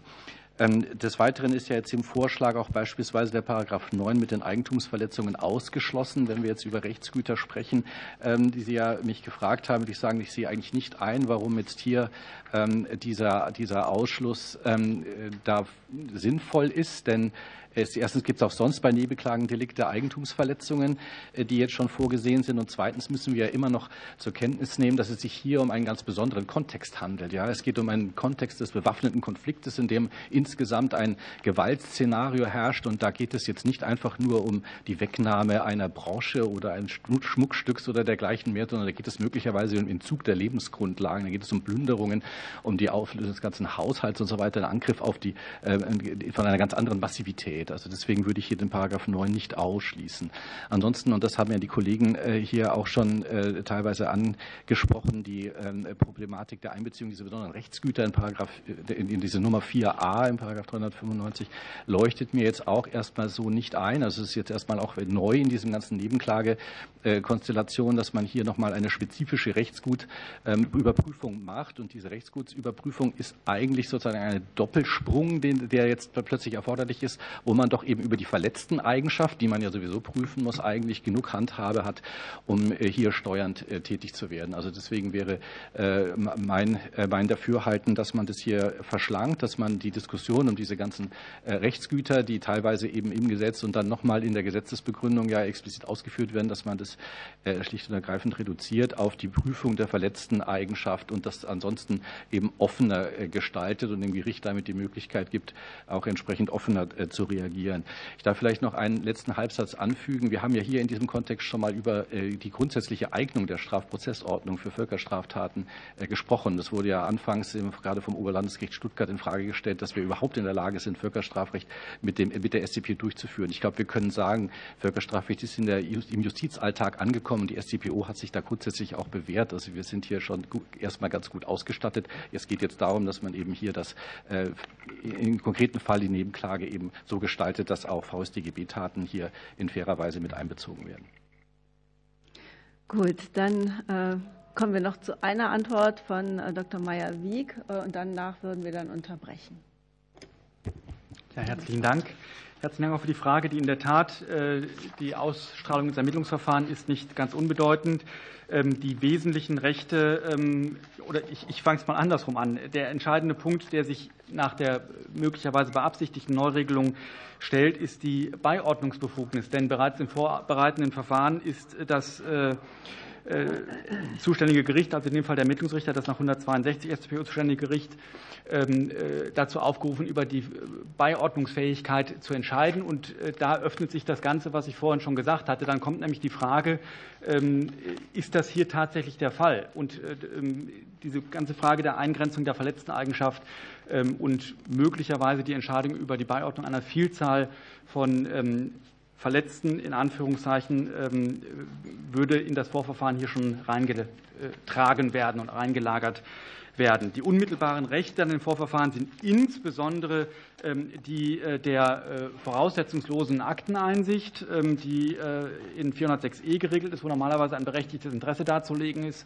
was im Falle der Nebenklage nicht der Fall ist, sodass hier dann auch sozusagen ja, eine Beteiligung und Einmischung im Ermittlungsverfahren eben engmaschig möglich ist. Und das pflanzt sich dann fort in der Anwesenheit bei äh, richterlichen Vernehmungen, äh, äh, Terminsbenachrichtigungen und so weiter. Ansonsten die weiteren Rechte dann im Hauptverfahren, das war nicht Gegenstand der Frage, aber möchte ich noch kurz darauf hinweisen, sind dann in 397 abschließend geregelt. Letztendlich ähm, ist hier eine, eben eine umfassende Beteiligung, die sich im Hinblick auch auf die spätere Rolle in der Hauptverhandlung dann ins Ermittlungsverfahren im Prinzip vorverlagert. Ähm, aber gerade vor dem Hintergrund eben der voraussetzungslosen Beiordnung, ähm, die ja hier beabsichtigt ist, stellt sich hier, glaube ich, in vorderster Grund auch dann die Kostenfrage, die bereits im Ermittlungsverfahren dann eben äh, geklärt werden müsste und die Beiordnung durch den entsprechenden Anwalt dann eben beantragt würde und äh, darüber dann entschieden werden müsste. Ja, vielen Dank. Ähm, soweit. Dann haben wir jetzt 16.06 Uhr und ich würde die Sitzung für 15 Minuten unterbrechen. Sie haben Gelegenheit, sich fachlich auszutauschen. Das ist äh, auch selten, dass man noch ein bisschen Zeit hat.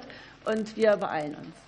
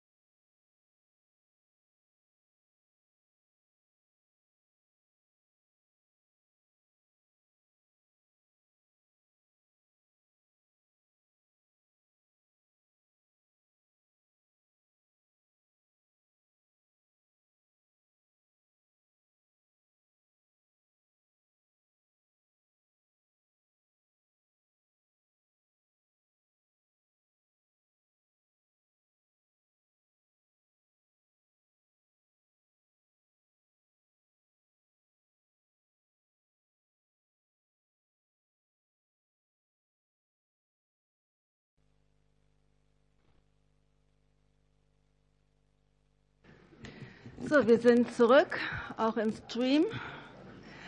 Und deshalb können wir fortfahren, auch wenn noch nicht alle sitzen. Äh, kannte jetzt Dr. Kroker fortfahren. Sie hatten zwei Fragen von Kollegen Limburg und Kollegin Bünger. Das heißt vier Minuten Antwortzeit. Ich hoffe, die Uhr passt dann jetzt. Ja, vielen Dank. Äh, zur ersten Frage von Helge Limburg. Verfahrensverzögerungen in den Verfahren, Hauptverfahren und auch Ermittlungsverfahren wurde von Herrn Meyer-Wieck ja auch angesprochen.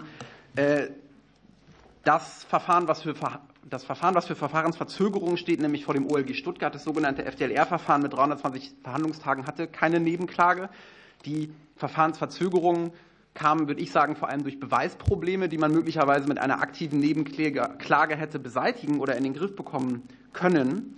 Ähm, und auch weil es Verteidigeraustausche gab und so weiter und so fort. Die Wahrnehmung von Verfahrensrechten in den bisherigen VSTGB-Verfahren, ähm, vielleicht dazu ein paar Beispiele wieder. In Koblenz an Verfahrenshandlungen selbst während der Beweisaufnahme habe ich mich versucht zu erinnern, ich glaube, zwei, drei oder vier Fragen wurden insgesamt direkt von Nebenklägerinnen und Nebenklägern gestellt an Zeuginnen und Zeugen, mehr nicht. Anders war es bei den Schlussvorträgen. Es gab sieben Nebenkläger, die selber Schlussvorträge halten wollten, weil es ein unglaubliches Bedürfnis, und das finde ich auch wichtig zu erwähnen, wenn wir über Schutzbedürfnisse reden, die natürlich Conditio sine qua non sind für diese Verfahren. Es gibt aber auch ein Bedürfnis danach, dass diese Verfahren eine Außenwirkung haben, und zwar jetzt und in Zukunft. Und das ist bei der Mehrzahl meiner Mandantinnen und Mandanten sehr ausgeprägt. Unter anderem deswegen waren Schlussvorträge so wichtig. Der einzige Moment im Verfahren, wo sie nicht unter dem Druck da sitzen, Zeugin oder Zeuge zu sein, sondern auch mal ihre Sicht auf das Verfahren darlegen können. Ähm, und die gesamten Schlussvorträge haben, der Nebenklage haben zwei Verhandlungstage in Anspruch genommen. Zwei von 108 für alle Nebenklageanwälte und alle Nebenklägerinnen und Nebenkläger. Ähm, in Celle haben auch zwei Nebenkläger selbst gesprochen, Dauer insgesamt 30 Minuten. Ähm, also so viel dazu. Der Punkt ist auch hier wieder, wir haben jetzt schon die Tools, um das in den Griff zu bekommen. Wenn man jetzt alle über einen Kamm schert, alle VSTGB-Verfahren und sagt, ab jetzt darf kein Nebenkläger mehr selber irgendwas machen in dem Verfahren. Man kann ab einer gewissen Größe oder man kann ab einer gewissen Inanspruchnahme von Verfahrensrechten immer noch aktiv werden. Es gibt die Verhandlungsleitung des Vorsitzenden nach 238 StPO. Ähm, man könnte mildere Mittel wählen und sagen, man muss über eine Beschränkung zum Beispiel der Schlussvorträge nach 258 StPO nachdenken. Aber indem die Schablone angelegt wird, beraubt man den Leuten, um die es bei dieser Reform auch gehen soll, um äh, ganz wichtige Verfahrensrechte. Und was das Ermittlungsverfahren angeht, äh, würde mich auch mal interessieren, wie viel tatsächlich, wie viele Beiordnungsanträge in den Verfahren Herr Klinge könnte vielleicht einen Überblick haben über sein Referat in diesen Verfahren vorliegen, ähm, weil ich glaube, die tatsächliche Inanspruchnahme ist, ist deutlich geringer als, als gemeinhin angenommen wird. Ähm, die Selektivität von Verfahren äh, auf die Frage äh, von Clara Bünger.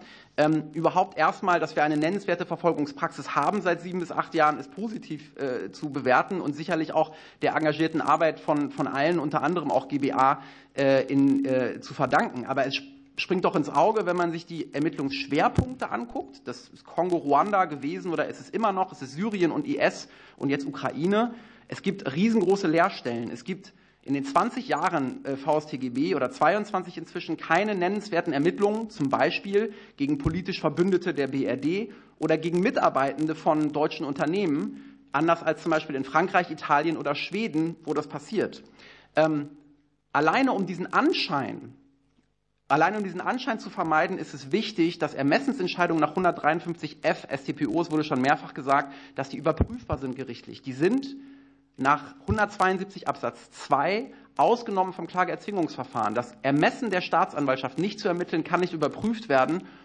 Und damit werden sie gleich behandelt wie Bagatelldelikte. Und das ist diesen Verfahren nicht angemessen. Und deswegen muss hier an dieser Stelle darüber nachgedacht werden, ob 153f aus dem Katalog von 172 Absatz 2 StPO rausgenommen wird, damit alleine der Anschein dass diese Lücke, dass es keine Verfahren gibt äh, gegen äh, entweder, entweder die Türkei oder, oder andere Staaten, mindestens Ermittlungsverfahren, dass dann nicht mal ein Anfangsverdacht gesehen wird, um diesen Anschein zu vermeiden, ähm, braucht es eine gerichtliche Überprüfung. Vielen Dank. Ja, vielen Dank, äh, Dr. Krucker. Dann schalten wir wieder zu Professor Kress und hoffen, dass die Leitung steht. Ja. Äh, Professor Kress, Sie haben vier Fragen von den Kollegen Müller und Ulrich, also insgesamt acht Minuten anzupeilen. Ich danke Ihnen sehr, Frau Vorsitzende, und ich danke den beiden Herren Abgeordneten für die Fragen. Zunächst, ähm, Herr Müller, Ihre erste oder Ihre beiden Fragen zielten, wenn auch unter unterschiedlichen Gesichtspunkten, auf den 234b. Ich teile die Zielrichtung, die Ihre Frage impliziert, äh, sind die Tathandlungsalternativen äh, des internationalen Bezugsdokuments umfassend abgedeckt durch den Reformvorschlag? Meine Antwort lautet nein. Das Verschleiern als die einzige vorgesehene Alternative ist zu eng. Wenn die jetzt in der Sache zu Recht vorgeschlagen wird, auf ein Nachfrageerfordernis verzichtet wird, dann muss eine Tatverhaltensalternative geschaffen werden, die das zum Ausdruck bringt, worum es im Kern geht. Und das ist ein Unterlassungsdelikt, das Unterlassen der geschuldeten Auskunft. Und hierzu gab es im Referentenentwurf schon eine taugliche Formulierung, Unterlassen der Auskunft entgegen einer Rechtspflicht. Äh, ich empfehle darauf zurückzukommen beim 234b, aber eben auch zu erwägen, diese Formulierung äh, im äh, entsprechenden äh, in der entsprechenden Tathandlungsvariante bei den Verbrechen gegen die Menschlichkeit verschwinden lassen, aufzuführen, weil sie das Gemeinte präziser zum Ausdruck bringt als das Wort verweigern. Zu Ihrer Anschlussfrage Ukraine.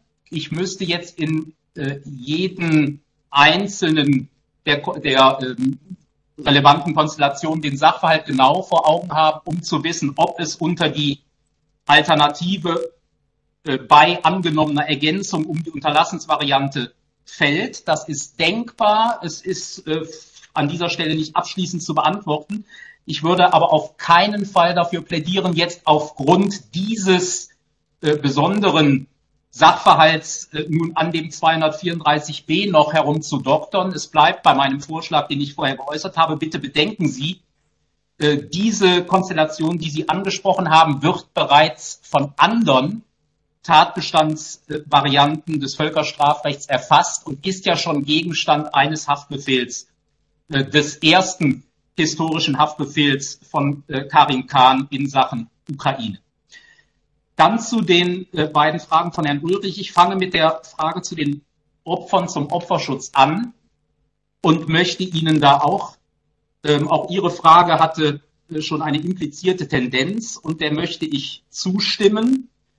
Ähm, noch einmal, ich möchte sehr zu bedenken geben, ähm, den Gesichtspunkt des Opferzeugenschutzes äh, expliziter zu machen im Entwurf und ein Widerspruchsrecht von Opferzeugen äh, scheint mir da sehr erwägenswert. Das würde auch nicht wesentlich von der Praxis des Internationalen Strafgerichtshofs abweichen. Auch dort wird in der ein oder anderen Form auf Belange, ähm, Schutzbelange von Opferzeugen Rücksicht genommen. Und ich finde, das sollten wir in Deutschland auch tun. Das beeinträchtigt auch nicht im Kern das so richtige und wichtige Anliegen des Entwurfs, die Öffentlichkeit zu erweitern.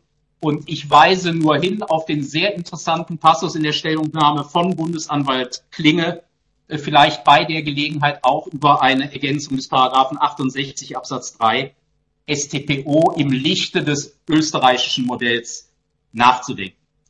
Und dann Ihre Frage zur funktionellen Immunität, Herr Abgeordneter. Äh, hier hat Herr Ambos schon sehr, sehr deutlich und zu Recht deutlich gemacht, diese Frage ist schlechterdings fundamental für legitime Weltrechtspflege nach dem VSDGB. Bitte bedenken Sie, das Verfahren, das alle, inklusive die Bundesregierung, loben in Koblenz, wäre nicht durchführbar gewesen, wegen oder wenn funktionelle Immunität gegolten hätte. Deshalb ist es so schwer zu verstehen, dass die Bundesregierung sich bei der wunderbaren Gelegenheit, die sich jetzt im Dezember geboten hat, gegenüber der Völkerrechtskommission nicht glasklar gegen funktionelle Immunität ausgesprochen hat und es damit eben versäumt hat, dem Bundesgerichtshof den Rücken zu stärken, völkerrechtlich und damit auch diesem Gesetz äh, die Grundlage völkerrechtlich zu verleihen, äh, derer es bedarf. Nun die Frage, ähm, bedarf es einer oder wäre das Problem durch eine Gesetzesergänzung zu lösen? Ich hätte zum jetzigen Zeitpunkt gegen den Gesetzesvorschlag von Herrn Ambos nichts, denn er stimmt nach meiner Überzeugung mit dem geltenden Völkerrecht überein. Auf der anderen Seite müssen wir sehen, wir haben eine gesetzliche Regelung, den 20 GVG. Äh, das ist auch im Grundsatz dynamische Verweisung die richtige äh, Technik, denn der deutsche Gesetzgeber kann nicht über den Stand des Völkergewohnheitsrechts verfügen. Wichtiger als ein Gesetz ist, dass die Bundesregierung ihre Verantwortung wahrnimmt und ihre Auffassung zum geltenden Völkergewohnheitsrecht klar macht. Das kann sie immer noch, indem sie diese Stellungnahme nachbessert. Und warum wird nicht der Bundestag, der auch an anderer Stelle meines Erachtens aktiver werden könnte im Völkerstrafrecht, Stichwort Ukraine-Antrag, auf den wir seit langem warten, warum wird der Bundestag nicht tätig und appelliert an die Bundesregierung, an diesem Punkt in ihrer Stellungnahme nachzubessern gegenüber der Völkerrechtskommission. Denn was die Völkerrechtskommission in zweiter Lesung zu dem von Herrn Ambos genannten Entwurf des Artikels 7 sagen wird, das ist entscheidend für die Zukunft der Völkerrechtsentwicklung, eben noch wichtiger als ein deutsches Gesetz. Vielen Dank. Vielen Dank, Professor Kress. Dann hat das Wort äh, Herr Klinger. Äh, Ihnen wurden zwei Fragen gestellt. Ja, vielen Dank, Frau Vorsitzende. Vielleicht die zweite Frage vorgezogen, nämlich Ihre Frage.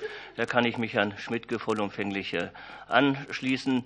Ähm, Gefährdungen können entstehen für Richter und Staatsanwälte generell, aber auch durch eine Aufzeichnung, aber die müssen wir letztendlich aushalten. Ähm, zur zweiten äh, Frage hinsichtlich Schutzmechanismen, äh, wenn man den Paragraph 269 Absatz 2 GVG wie beabsichtigt äh, ändern möchte. Also zunächst stellt sich mir die Frage, ob überhaupt ein Änderungsbedarf besteht. Es wird hier vorgetragen, dass die Aufzeichnung und Dokumentation solcher wichtiger Verfahren notwendig ist für die Nachwelt. Ähm, wenn man aber betrachtet, wie das Koblenzer Verfahren wie das Verfahren in Frankfurt wegen des Völkermordes an den Jesiden äh, teilweise ganz hervorragend, im Übrigen auch durchaus kritisch äh, aufgearbeitet worden sind, äh, weiß ich nicht, ob hier wirklich eine Regelungslücke besteht. Ähm, wenn man diese Gesetzesänderung durchführen möchte, bieten sich und drängen sich mir eigentlich folgende äh, Schutzmechanismen auf. Also zunächst das Widerspruchsrecht für Opfer, was hier angesprochen wird, äh, wurde äh, völlig zu Recht. Äh, das Opfer bzw. Die Zeuginnen und Zeugen müssten in der Hauptverhandlung darlegen, dass tatsächlich durch ihre äh, Aussage sie selbst oder Dritte gefährdet werden könnten oder aber, dass sie in ihrem Persönlichkeitsrecht erheblich beeinträchtigt werden. Hier denke ich insbesondere an äh, Opfer sexueller Gewalt. Dann aus meiner Sicht äh, eigentlich eine zwingende äh, Notwendigkeit verbietet sich die Aufnahme von Zeuginnen und Zeugen, die im Vorfeld oder auch erst in der Hauptverhandlung nach 68 Absatz 3 StPO äh, anonymisiert worden sind. Denn durch diese Aufzeichnung dürfte die Anonymisierung in aller Regel in die Lehre gehen. Dann meine ich, müsste vorgesehen sein eine anschließende Löschungsmöglichkeit. Wenn sich nämlich durch die Aussage einer Zeugin oder eines Zeugen erst eine Gefährdung ergeben hat, dann muss die Möglichkeit bestehen, dass das Gericht diese äh, Löschung im Nachhinein, äh, diese Aussage im Nachhinein auch löschen kann. Ähm, und zudem muss sichergestellt werden, dass die Justiz darüber entscheidet, an wen die Aufzeichnungen herausgegeben werden. Das kann also nicht irgendeinem Bundesarchiv oder Landesarchiv überlassen werden. Ich habe noch äh, ein bisschen Zeit, da kann ich vielleicht noch kurz ergänzend ausführen zu Professor Gress und 68 Absatz 3 StPO. Paragraph 68 Absatz 3 StVO gibt uns ein sehr hilfreiches Instrument an der Hand, gefährdete Zeuginnen und Zeugen zu anonymisieren.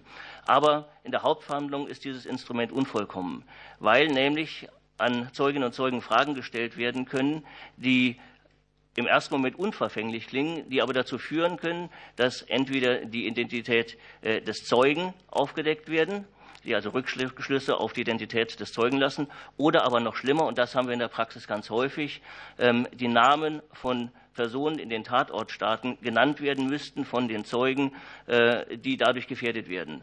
Und diesen Schutz sieht § 68 Absatz 3 StPO nicht vor.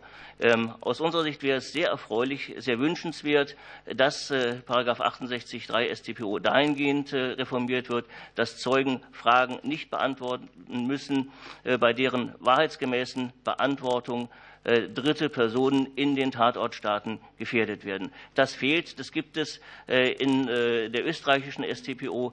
Das bietet sich an, das auch in die deutsche StPO zu übernehmen. Danke. Vielen Dank, Herr Klinger. Dann geht es weiter mit Frau Professor Genois. Von, ja, Sie hatten Fragen von, Moment, jetzt habe ich meinen eigenen, eigenen Dings verschlagen. Ähm, ja, eine Frage von Kollegen Kara Ahmedoglu. Ja, vielen Dank. Vielen Dank für die Frage. Es geht um ähm, die Auslegung der Tathandlung des Verschleierns im äh, Tatbestand des Verschwindenlassens im StGB.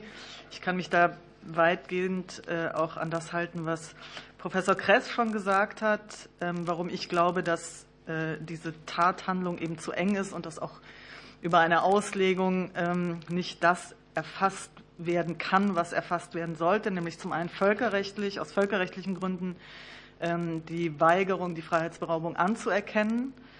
Ähm, das ist so ausdrücklich im, Übereinkommen normiert und das Verschleiern hat eben so ein gewisses äh, aktives Element, also so eine aktive Irreführung. Das äh, belegt auch den, der Verweis auf Paragraph 261 StGB, den man in der Gesetzesbegründung findet.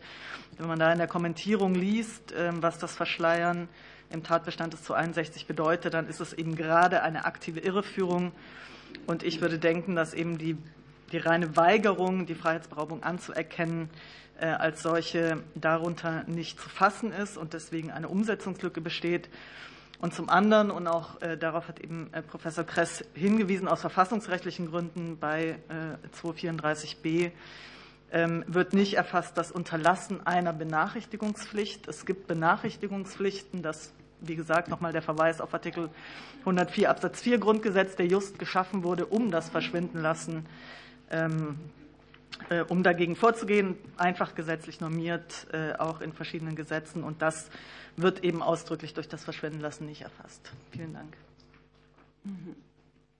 Gut, dann geht es weiter mit Frau Zelebi.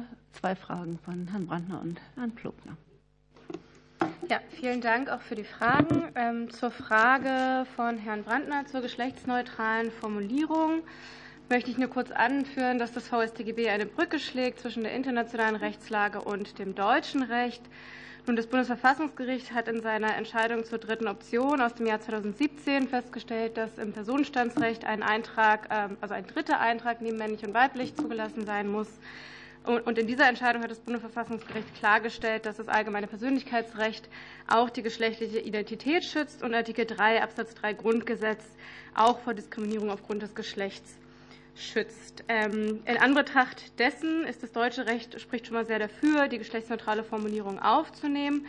Es entspricht auch der internationalen Menschenrechtslage, denn in den letzten Jahren gibt es einen, einen sozusagen sehr viel besseren Schutz menschenrechtlich vor der Diskriminierung aufgrund der sexuellen Orientierung, der Geschlechtsidentität, Ausdruck der Geschlechtlichkeit oder der Geschlechtsmerkmale. Insofern würde ich sagen, dass, oder bin ich der Meinung, dass dies nicht zum Schaden gereicht, sondern eher, dass ähm, also so eine Formulierung im VSDGB ähm, positiv aufgenommen wird von der internationalen Staatengemeinschaft. Zur Unterschiedlichkeit der Begrifflichkeit Person und Mensch, das ist schlicht und ergreifend ja, der Systematik und Struktur der Tatbestände geschuldet. Paragraph 7 schützt oder normiert Menschlichkeitsverbrechen, weshalb auch der Begriff Mensch verwendet wird. Und Paragraph 8 normiert Kriegsverbrechen, wo in der Regel von Personen die Rede ist. Also insofern besteht da kein Unterschied. Und angesichts der expressiven Wirkung des Strafrechts ähm, halte ich es daher für richtig, diese geschlechtsneutrale Formulierung zu verwenden. Zur zweiten Frage bezüglich der Verfolgung aufgrund der sexuellen Orientierung die Ergänzung der sexuellen Orientierung als Verfolgungsverbrechen äh, oder Verfolgungsgrund, die Ergänzung als unzulässigen Grund für das Verfolgungsverbrechen äh, begrüßen wir uneingeschränkt. Sie stellt Ja, sie stellt eine rechtliche Klarstellung dar, denn im Grunde kann eine Verfolgung von Personen aufgrund ihrer sexuellen Orientierung bereits von der Verfolgung aufgrund des Geschlechts erfasst werden. Nach einem sozial-konstruktivistischen Geschlechtsverständnis ist das Geschlecht nach den gesellschaftlich geprägten ähm, Erwartungen an Geschlechterrollen, Verhaltensweisen, Tätigkeiten und Merkmalen zu definieren, wonach eine Inklusion des Merkmals der Sexualität eben mit Blick auf heteronormative gesellschaftliche Erwartungen von Heterosexualität abgedeckt ist. Die deutsche Literatur geht auch bereits von einem weiten Geschlechtsverständnis aus. Allerdings wird im Rahmen der geschlechtsspezifischen Verfolgung üblicherweise auf die Geschlechtsdefinition des Artikel 7 Absatz 3 IStGH-Statut zurückgegriffen, die ihrerseits aber Zweigeschlechtlichkeit suggeriert und soziale Konstruktion möglicherweise eng versteht. Intersex-Personen dürften so gegebenenfalls nicht reingelesen werden. Auch die sexuelle Orientierung könnte möglicherweise nicht reingelesen werden. Diese ambivalente Formulierung des IStGH-Statuts hat auch schon lange für Kritik gesorgt und sorgt sie auch heute noch und wird auch daher in neueren völkerrechtlichen Instrumenten nicht aufgenommen. Zu beachten ist aber, dass der IStGH aufgrund des Artikel 21 Absatz 3 bei der Auslegung und Interpretation des Geschlechts aktuelle Menschenrechtsstandards zugrunde legt, die eben mittlerweile einen starken Schutz der sexuellen und geschlechtlichen Selbstbestimmung vorsehen. Und Geschlecht ist daher weit auszulegen. Das ist auch aus, aus dem Positionspapier der Anklagebehörde des IStGH so auch klargestellt worden. Und auch der IStGH hat in seiner Rechtspraxis bereits das Verbot der Diskriminierung aufgrund der sexuellen Orientierung bestätigt.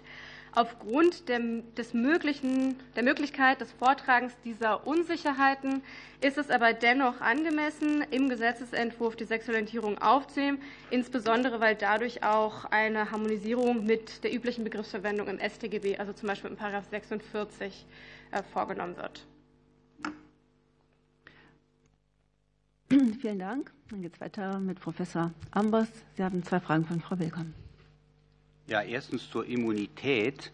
Also ich glaube, wir sind uns hier einig, dass die funktionelle Immunität die Verfolgung völkerrechtlicher Kernverbrechen, um die es hier geht, nicht verhindern darf.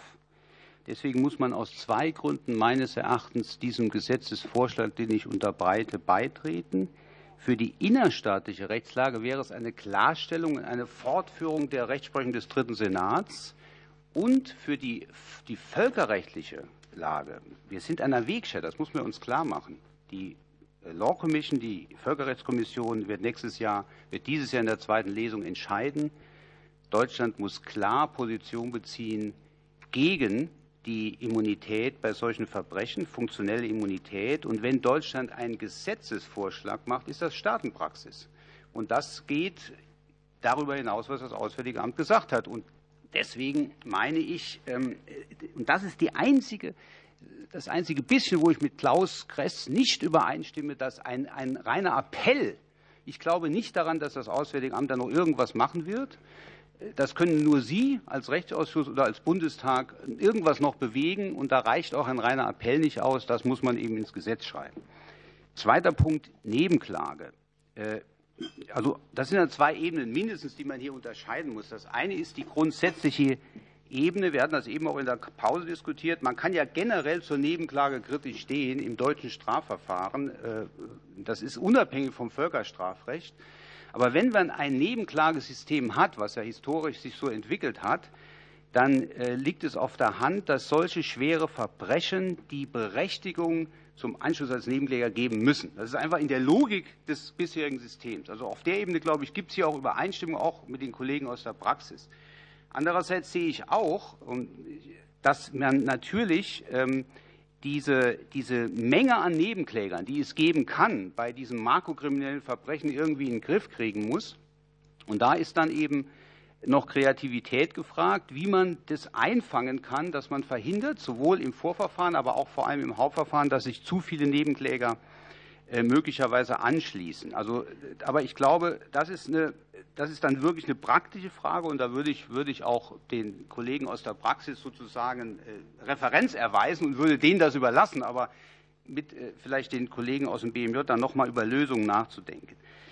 Aber ich möchte noch, ich habe noch ein bisschen Zeit, noch einen Punkt hinzufügen, der mich sehr, sehr bewegt und das ist die Sache des sogenannten Outreach oder der Aufzeichnung der Dokumentation, weil, und das betrifft ja nicht nur uns Wissenschaftler, ich finde, darauf kann, kann ich persönlich als Wissenschaftler verzichten, aber es betrifft vor allem die Opfer von solchen Verbrechen. Ich erzähle Ihnen mal, wir haben beim OLG Celle ja gerade ein Verfahren gehabt, Gambia bezogen, und da haben wir mit Studierenden der Universität Göttingen eine Prozessbeobachtung organisiert. Das haben ja andere Kollegen aus Marburg, Stefanie Bock, auch gemacht bei anderen Verfahren, weil wir gebeten wurden von NGOs, Human Rights Watch einerseits, aber auch lokalen NGOs, damit die Leute in Gambia wissen, was da eigentlich in Zelle passiert. Und das, das, das, was geleistet wird in deutschen Gerichtssälen, also was besonders von der Generalbundesanwaltschaft geleistet wird, auch von den Oberlandesgerichten, das muss ja in diesen Ländern irgendwie vermittelt werden. Das ist wichtig, dass diese Information dort ankommt. Und dafür brauchen wir die Änderung des GVG, wie sie vorgeschlagen ist. Und das ist vielleicht ein kleiner Widerspruch zu dem sehr geschätzten Herrn Klinge, den ich habe. Ich glaube nicht, dass das Problem der Gefährdung von Zeugen, das ich gut kenne, weil ich im Kosovo-Tribunal bin, also da rennen Sie bei mir offene Türen ein, dass das durch die Aufzeichnung verschärft wird. Ja, wir haben ja in Den Haag einen Livestream. Sie können 15 Minuten später unsere Verhandlungen sehen, beim ICC, beim KSC, und das steht alles in YouTube. Aber wenn unsere Zeugen gefährdet sind, dann liegt es nicht daran, dass wir da eine Aufzeichnung machen, weil dann machen wir eine Closure, da gibt es keine Aufzeichnung, und wir redacten die Sachen. Zeugenschutz ist ein Riesenproblem, aber das Thema der Aufzeichnung ist nicht das Problem. Und die Fälle, die Sie nennen, Herr Klinge, sind ja auch Fälle, die jetzt passieren, ohne Aufzeichnung. Also die effektive Zeugengefährdung, die wir haben in solchen Verfahren, die passiert ohnehin, weil leider Gottes diese Organisationen Möglichkeiten haben, die Zeugen rauszufinden. Also das ist, ist ein Riesenproblem, aber ich glaube nicht, dass wir in der Abwägung die, die Dokumentation, die Änderung des GVG opfern sollten, die extrem wichtig ist für die internationale Wirkkraft unserer Arbeit, also der Arbeit der deutschen Justiz. Das sind die Vorreiter, nicht die deutsche Regierung, sondern die deutsche Justiz. Und ich finde, diese Arbeit verdient international verbreitet zu werden. Und die Opfer haben auch ein Recht darauf zu wissen, was in diesen Verfahren passiert. Das geht ja die viel mehr an, die Leute in Gambia oder Syrien, als uns. Vielen Dank. Vielen Dank. Soweit. Wir haben weitere Fragewünsche angemeldet und starten also in die zweite Fragerunde. Und als erstes das Wort Frau Eichwede. Vielen Dank, Frau Vorsitzende. Vielen Dank an die ähm, sehr geehrten Damen und Herren Sachverständigen, ich habe zwei Fragen an zwei Sachverständige. Zunächst an Frau Professor Gneuss. Sie haben argumentiert, dass der eigenständige in Paragraph 234b StGB vorgeschlagene Tatbestand für das Verschwindenlassen auch zur Schließung von Straflücken erforderlich ist. Und können Sie genauer auf diese Straflücken im geltenden Recht eingehen, in denen sonst der vorhandenen Straftatbestände der Strafvereitelung und Rechtsbeugung keine Strafverfolgung möglich ist? Und dann habe ich eine weitere Frage an Herrn Dr. Meyer-Wieg. Der Bundesrat regt in seinen Stellungnahmen an, zur Verfolgung äh, des Tatbestandes des Verschwindenlassens auch eine Online-Durchsuchung zuzulassen und den neuen Straftatbestand des Paragraph 234b StGB in den Katalog des Paragraphen 100b StPO aufzunehmen. Halten Sie dies für sinnvoll? Vielen Dank. Vielen Dank. Dann Jan Blutner. Vielen Dank. Ich hätte noch mal zwei Fragen an Frau Celebi. Ähm, zum einen, der Gesetzentwurf sieht eine Änderung ja des Tatbestandes des Gefangenhaltens einer unter Zwang geschwängerten Menschen vor. Sie haben das ja kurz schon erwähnt in Ihrer Eingangsstellungnahme. Weshalb halten Sie denn diese Erweiterung für notwendig? Wie bewerten Sie die Ausgestaltung des äh, sogenannten Absichtserfordernisses im Gesetzentwurf? Das wäre die eine Frage. Und die zweite Frage geht in die äh, Richtung, ähm, der Gesetzentwurf sieht zudem den Tat Tatbestand der sexuellen Sklaverei in Paragraph 7 VStGB vor. Weshalb ist aus Ihrer Sicht so wichtig, diese Alternative explizit in das Völkerstrafgesetzbuch aufzunehmen? Frau Bünger. Vielen Dank, Frau Vorsitzende. Ich hätte eine Frage an Frau Schelebi. Ähm, und zwar haben Sie ja ausführlich über die Erweiterung der Tatbestände gesprochen und dass das so notwendig sei. Und deshalb meine Frage an Sie, was bräuchte es denn in der Praxis für die effektive Bekämpfung von geschlechtsspezifischer Gewalt? Danke. Axel Müller. Vielen Dank, Frau Vorsitzende. Ich habe eine Frage an zwei Sachverständige, und zwar an Herrn Dr. Schmidtke und an Herrn Klinge. nachdem Herr Professor Ambos ja gesagt hat, es bedarf da einer gewissen Kreativität, die er Ihnen zuschreibt, geht es mir tatsächlich noch mal darum, wie können wir den Kreis derer, die zur Nebenklage zugelassen werden, durch gegebenenfalls Typisierungen eingrenzen. Äh, dass da bisher das Ding noch nicht aus dem Ruder gegangen ist, weil offenbar nicht sich so viele gemeldet haben wie, wie möglicherweise drin. Das äh, überzeugt mich noch nicht. Also mir geht es tatsächlich darum, gibt es aus Ihrer Sicht Kriterien, um sozusagen auch die Belastbarkeit der Justiz in Grenzen zu halten. Und ich möchte an dieser Stelle, weil das noch niemand getan hat, auch mal sagen, es ist auch für einen Verteidiger nicht immer ganz angenehm, wenn er einer Vielzahl, und zwar einer unzähligen Vielzahl von Nebenklägern sich ausgesetzt sieht und gegenüber sieht. Es geht auch um Waffengleichheit. Und es geht auch um die Dauer der Verfahren, wenn Angeklagte in Untersuchungshaft sind, dass möglicherweise allein durch die Zahl der Nebenklageberechtigten auch das Verfahren sich erheblich verzögert und die, Unverhältnismäßigkeit möglicherweise auch eintritt. Danke. Und Kollege Limburg. Vielen Dank. Vielen, vielen Dank auch nochmal Ihnen allen für die ergänzenden Ausführungen. Ähm, ich habe eine Frage an Herrn Dr. Koka, ähm, die in Teilen gerade schon aus der Sicht von Herrn Professor Dr. Ambos beantwortet wurde, aber ich würde sie trotzdem gerne Ihnen nochmal als ähm, aus der Praxis stellen. Die geäußerten, auch hier in der Erinnerung geäußerten Sicherheitsbedenken für Zeuginnen Zeugen, die dann ja typischerweise auch Nebenkläger sind. Ähm, wie sind, wie sind Ihre praktischen Erfahrungen aus den, aus den Prozessen? Welche, was, was waren die Ursachen oder was waren die Umstände, unter denen tatsächlich irgendwie Druck- oder Gefahrensituationen für Zeuginnen und Zeugen ähm, kommen sind? Und befürchten Sie eine Verstärkung durch Dolmetschung, durch Videoaufzeichnung, ähnliches dieser Gefahren? Oder sehen Sie eher andere Maßnahmen, die man vielleicht zusätzlich ergreifen könnte oder müsste, um Gefährdung auszuschließen? Und ähm, die andere Frage geht an Herrn Professor Dr. Safferling. Ähm, Sie sind auch in Ihrer Stellungnahme ja ausführlich eingegangen auf die Historie von Prozessen, äh, angefangen bei der Dokumentation der Nürnberger Prozesse, die ja noch sehr umfangreich dokumentiert worden sind. Ähm, wie bewerten Sie den Gesetzentwurf bezogen auf Dokumentation und Breitenwirkung der deutschen Völkerstrafgesetz, äh, der, der Verfahren nach Völkerstrafgesetzbuch in Deutschland, beziehungsweise an welchen Stellen sehen Sie Verbesserung oder Ausweitungsmöglichkeiten, Ausweitungsbedarf im Hinblick auf Dokumentation, äh, Veröffentlichung und Ähnliches? Äh, gut, dann nutze ich mein Fragerecht nochmal, um Professor Ambos und Professor Kress die Gelegenheit zu geben, uns noch Dinge mitzugeben, die bisher noch nicht angesprochen wurden. Falls Sie noch was auf der Zunge liegen haben, dann haben Sie auch dazu jetzt noch mal zwei Minuten Zeit. Wenn nicht, muss aber nicht sein.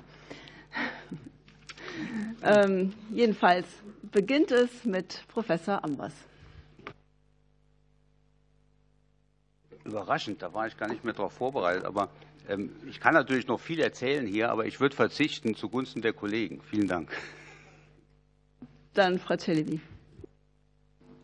Ja, vielen Dank auch für die Fragen. Zu den ersten beiden Fragen von Herrn Plobler, ähm, also zur Änderung des Tatbestands der erzwungenen Schwangerschaft. Vielleicht noch mal zur Einordnung. In objektiver Hinsicht erfordert das IStGH-Statut die rechtswidrige Gefangenhaltung einer zwangsweise geschwängerten Frau und in subjektiver Hinsicht zusätzlich zu den normalen Vorsatzanforderungen eine besondere Absicht, die ethnische Zusammensetzung einer Bevölkerung zu beeinflussen oder andere schwere Verstöße gegen das Völkerrecht zu begehen.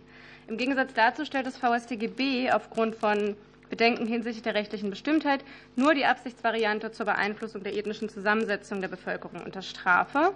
Dies gründet auf Erfahrungen im Zusammenhang mit dem Jugoslawien-Konflikt Häufiger treten in völkerstrafrechtlichen Kontexten aber Fälle vom Gefangenhalten schwangerer Personen auf, die nicht der Absicht einer Beeinflussung der ethnischen Zusammensetzung der Bevölkerung dienen, sondern der Gefangenhaltung zum Zwecke der erzwungenen Ehe oder sexuellen Sklaverei ohne ethnische Dimension. Gerade um solche Fälle nicht straffrei zu lassen, wurde in den Vertragsverhandlungen zum Rom-Statut eben die zweite Absichtsvariante bezüglich anderer Verstöße gegen das Völkerrecht eingefügt, um diese restriktive erste Variante auszugleichen.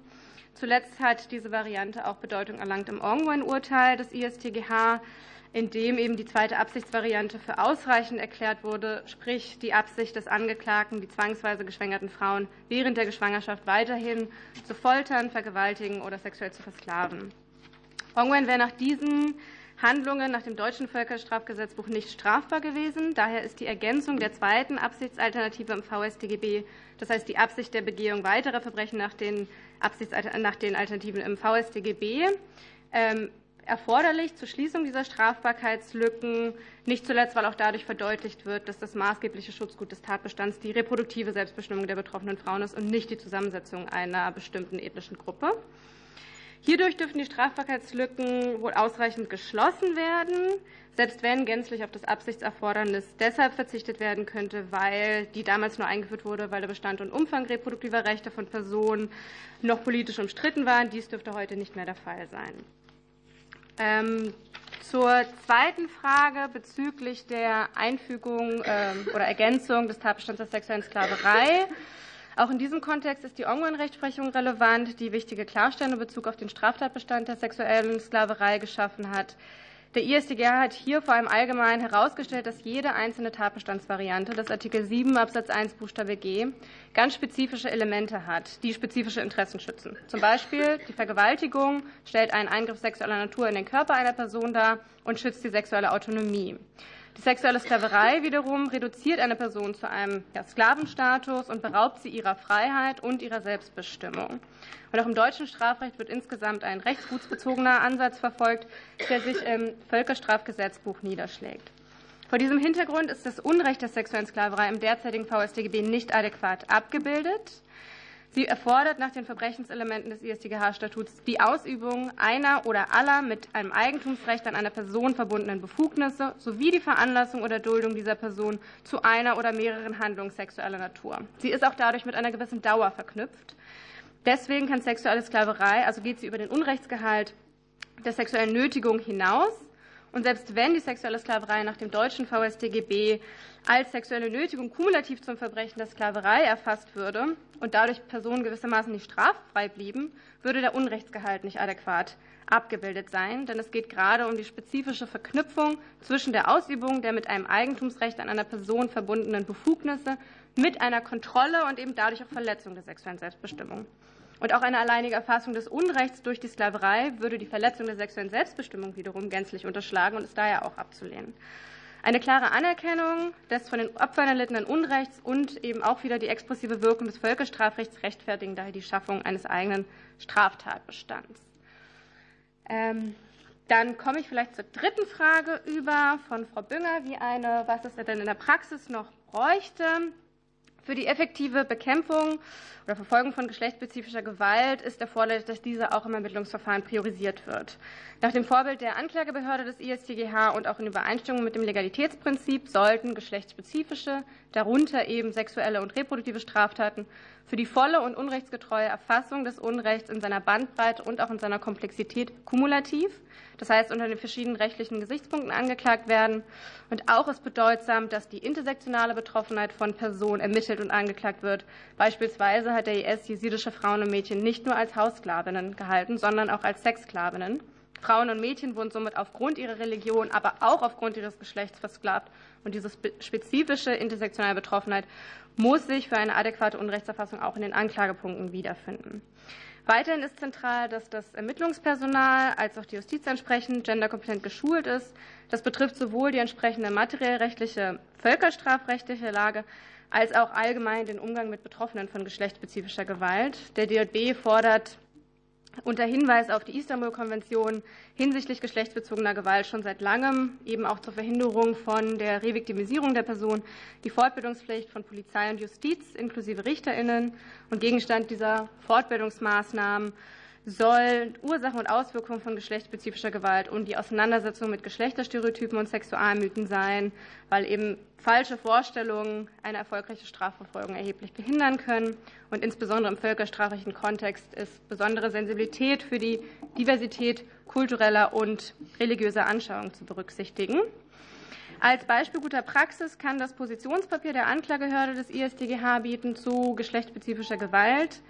Dies ja, vielleicht. Dieses sieht zum einen einen opferzentrierten Ansatz bei der Ermittlung und Anklage derartiger Verbrechen vor und auch einen traumainformierten Ansatz, wo dann eben die spezifischen traumatischen Erfahrungen der Betroffenen berücksichtigt werden. Vielen Dank. Vielen Dank, äh, Frau Celebi. Dann geht es weiter mit Frau Neuss und auf der Frage von Frau Eichwede. Ja, vielen Dank, Frau Eichwede, für Ihre Frage. Ähm, also nach geltendem Recht bestehen dann generell Probleme, ähm, wobei das im Detail natürlich äußerst kompliziert ist, aber jedenfalls dann Probleme, wenn der Freiheitsentzug rechtmäßig ist. Ähm, dann greift auch der Tatbestand der Strafvereitelung im Amt äh, als solches nicht ein. Ähm, und der Tatbestand der Rechtsbeugung wird äh, von der Rechtsprechung sehr eng ausgelegt. Das heißt, die Entscheidungen müssen objektiv ähm, äh, sehr deutlich im Widerspruch zu Recht und Gesetz stehen. Das heißt, es gibt eine sehr hohe Hürde, was den 339 StGB angeht.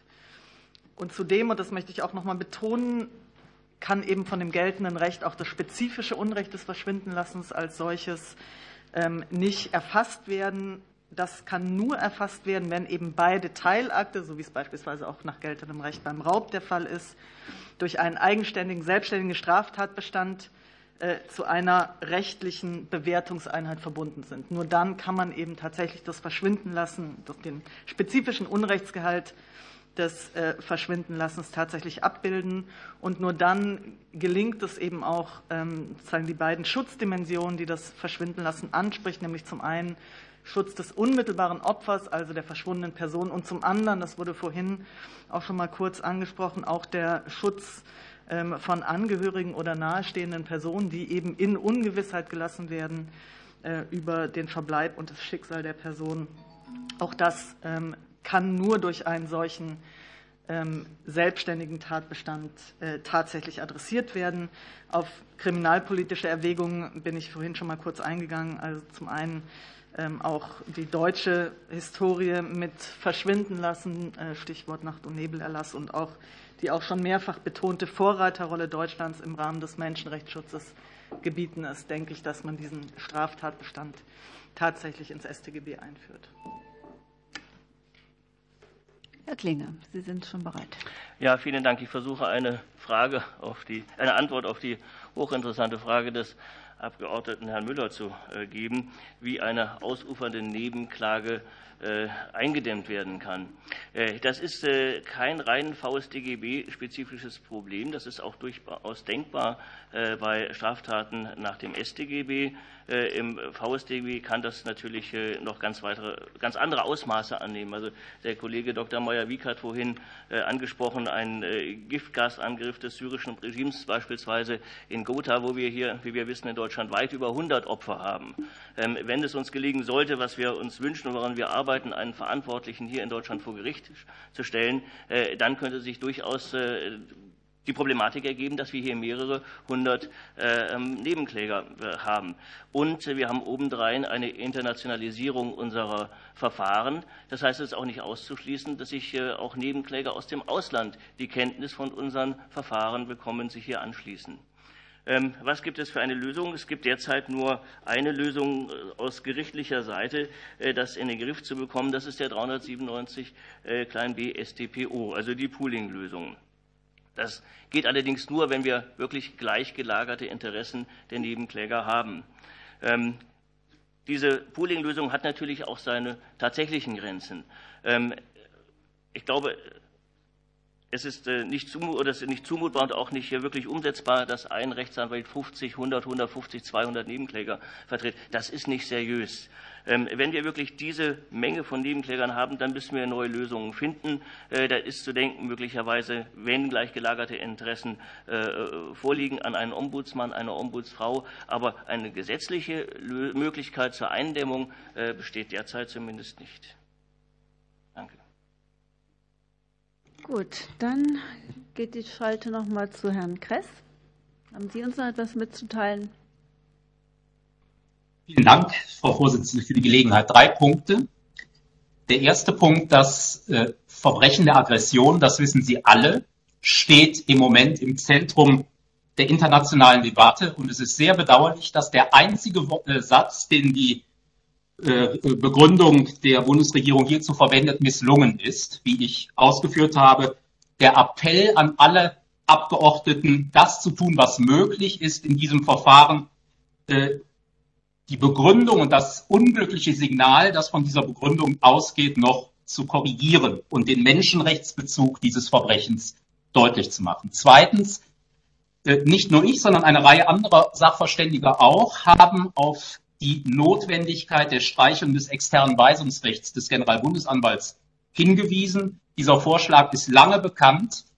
Ein Gegenargument in der Sache hiergegen ist bislang nicht vorgetragen worden. Deshalb frage ich mich, warum diese Reform auch bei dieser Gelegenheit wieder versäumt wird. Sie ist völkerrechtspolitisch geboten und nach der Einschätzung von immerhin drei renommierten Richtern des Internationalen Gerichtshofs auch völkerrechtlich.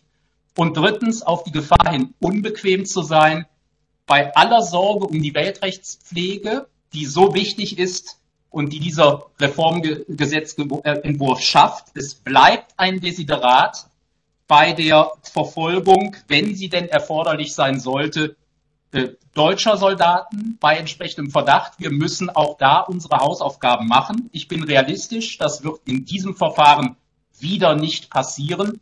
Aber ich mache den Merkposten, es gehört zu dem Stichwort Zeitenwende hinzu, dass wir auch hier offene Flanken schließen müssen. Wir müssen glaubwürdig sein, auch gegenüber den eigenen Leuten. Dankeschön. Ja, vielen Dank.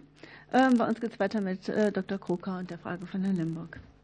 Ja, vielen Dank, Frau Vorsitzende. Ähm, es wurde schon mehrfach erwähnt, die Außenwirkungen von Völkerstrafverfahren und die Wahrnehmbarkeit auch in den Communities ähm, ist nicht nur elementarer Gesetzeszweck auch vom VSTGB, vor allem wenn man sich überlegt, dass es Teil ist einer internationalen Strafrechtspflege. Sie ist ganz, ganz häufig auch elementares Bedürfnis der Opfer und auch der am Prozess teilnehmenden Zeuginnen und Zeugen. Deswegen vielleicht kurze Nebenbemerkung zur sprachlichen Zugänglichkeit, Paragraph 158 185 Absatz 4 GVG absolut zu begrüßen, dass das jetzt geregelt ist. In Kurzform lässt sich sagen, berichtet wurde immer sowieso aus den Prozessen, teilweise aber falsch, weil die Journalistinnen und Journalisten äh, die Informationen einfach nicht, ähm, nicht verstehen konnten. Ähm, da ist es gut, dass jetzt nachgebessert wird. Ähm, zur Aufzeichnung zu historischen Zwecken, auch da vielleicht nur ein Stichwort äh, für uns hier in Deutschland, die Mitschnitte der Auschwitz-Prozesse aus den 60er Jahren und ihre Bedeutung, die das Ganze äh, auch für unsere weitere Gesellschaft hat, eben nicht nur für Wissenschaftlerinnen und Wissenschaftler. Auch das ist natürlich für die Opfer äh, von Völkerstrafverfahren in anderen Ländern genauso erheblich. Und da pflichte ich Herrn Ambos auch ganz bei. Hier liegen nicht die zwingenden Probleme des Zeugenschutzes, zumindest nicht solche, die sich relativ leicht lösen lassen würden.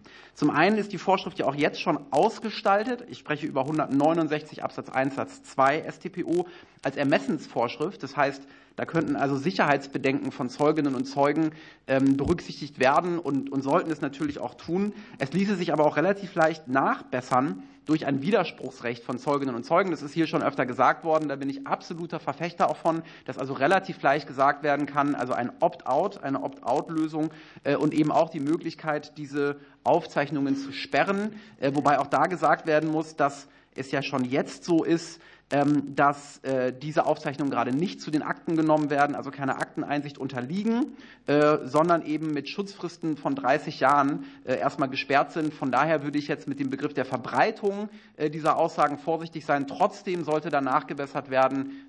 Letztlich im Ermessen der Zeuginnen und Zeugen sollte es gestellt werden. Danke. Herr Meyer-Wieck. Ja, äh, herzlichen Dank für die Frage. Ähm, die Frage war die äh, Einbeziehung des 234b in den Katalog des 100b äh, StPO. Da muss ich ganz ehrlich sagen, da kann ich aus praktischer Sicht wenig zu beitragen, da das wirklich ein, ein Sonderfall ist. Denn 100b ist eine, eine Einzelfallvorschrift im Prinzip. Ähm, es macht hier natürlich Sinn von der Schwere der Delikte. Es ist gleichwohl eben aber zu bedenken, dass ähm, der 234b ja das Tätigwerden eines Amtsträgers äh, oder mit Billigung eines Staates voraus, man sich einfach äh, in politischer Hinsicht ähm, dann auch bewusst machen muss, dass man hier möglicherweise auch in staatliche IT-Systeme dann eingreifen würde mit allen äh, Folgen, die das dann möglicherweise hätte an weiteren Verwicklungen. Das ist aber nur was, was ich jetzt sozusagen hier folgern kann. Praktische ähm, Erfahrung kann ich dazu jetzt nicht unmittelbar beitragen. Ähm, ich würde gleichwohl die mir verbleibende Zeit doch noch mal ganz kurz nutzen wollen, noch auf noch einen Aspekt äh, der Nebenklage einzugehen, was hier in vielen Punkten jetzt erörtert wurde. Ähm, ich weiß, dass es ein sperriges Thema ist mit dem Tatbegriff, diese Dogmatik. Das ist auch schwer hier in dieser kurzen Zeit darzustellen. Auch da möchte ich noch mal auf die Diskussion, die Herr Ambos auch angemerkt hat in der Pause, äh, Bezug nehmen. Ähm, es geht hier, glaube ich, und da möchte ich noch mal appellieren, um die Gefahr dieser Erweiterung. Äh, konzidiert völlig, die, was Herr Kroker auch sagte. Ähm, wir haben das in dieser Form nicht, bisher nicht gehabt in den Völkerstrafrechtsverfahren. Gleichwohl möchte ich nur als Stichwort hinweisen, NSU-Verfahren. Ich habe äh, eigens mit den Sitzungsvertretern in unserem Hause noch mal gesprochen, ähm, die mir mitgegeben haben, also man könne frei sagen, äh, zwei Jahre Prozessdauer, unbeschadetes der, der Berechtigung im Einzelfall von einzelnen Nebenklageninteressen. Aber zwei Jahre Prozessdauer äh, sind hier schon zu veranschlagen. Und wir müssen hier einfach gewärtigen, in diesem Fall, dass sich über diese Öffnung und da auch noch mal ganz kurz gesagt, in Paragraph 6 geht es nicht nur um das Rechtsgut des Lebens, also des unmittelbaren Angriff auf, auf das Rechtsgut Leben, sondern auch der Katalog in der Gesetzesbegründung äh, zählt hier die religiöse Selbstbestimmung auf. Wir haben das äh, äh Recht äh, des Kindes auf körperliche und seelische Entwicklung. Als Beispiel hier zwar nur die Überführung des Kindes, aber es sind eine Vielfalt, Vielzahl von Rechtsgutsverletzungen sowohl der religiösen Selbstbestimmung als auch der körperlichen Entwicklung äh, in dem niemals verjährenden Straftatbestand hier vorstellbar, ähm, wo einfach die Gefahr, und das ist das Wichtige, ähm, äh, was ich hier einfach das Augenmerk lenken will, die Gefahr besteht eben äh, unabweisbarer, das Potenzial einer, einer Vielzahl, unkontrollierbaren Anzahl unabweisbarer Ansprüche. Und dann noch als letztes Wort hierzu gesagt, das vor dem Hintergrund ähm, der, des voraussetzungslosen Beiordnungsanspruches. Also äh, hier, ich möchte nur das Bild eines, einer möglicherweise internationalen tätigen Anwaltskanzlei, die hier Nebenkläger im internationalen Bereich ähm, äh, sucht. Ich will jetzt nicht sagen generiert, aber ähm, da ist ein, ein, besteht die Gefahr einer Türöffnung, die möglicherweise äh, schwer zu kontrollieren sein wird. Herzlichen Dank. Professor Safferling. Herzlichen Dank, Frau Vorsitzende. Herr Limburg, herzlichen Dank für Ihre Frage. Der NSU-Prozess ist natürlich auch irgendwie ein Sonderfall. in dem haben wir versucht, irgendwie 10, 20 Jahre versäumter Umgang mit Neonazis aufzuarbeiten. Ich würde den jetzt nicht, auch was Nebenklage anbelangt, so als Standardfall da heranziehen. Aber die Frage, Herr Limburg, war natürlich eine andere Breitenwirkung. Aber das bringt mich gleich irgendwie zu ja, drei Punkten. Der erste Punkt hat auch mit dem NSU-Verfahren zu tun. Für wen machen wir denn diese Verfahren?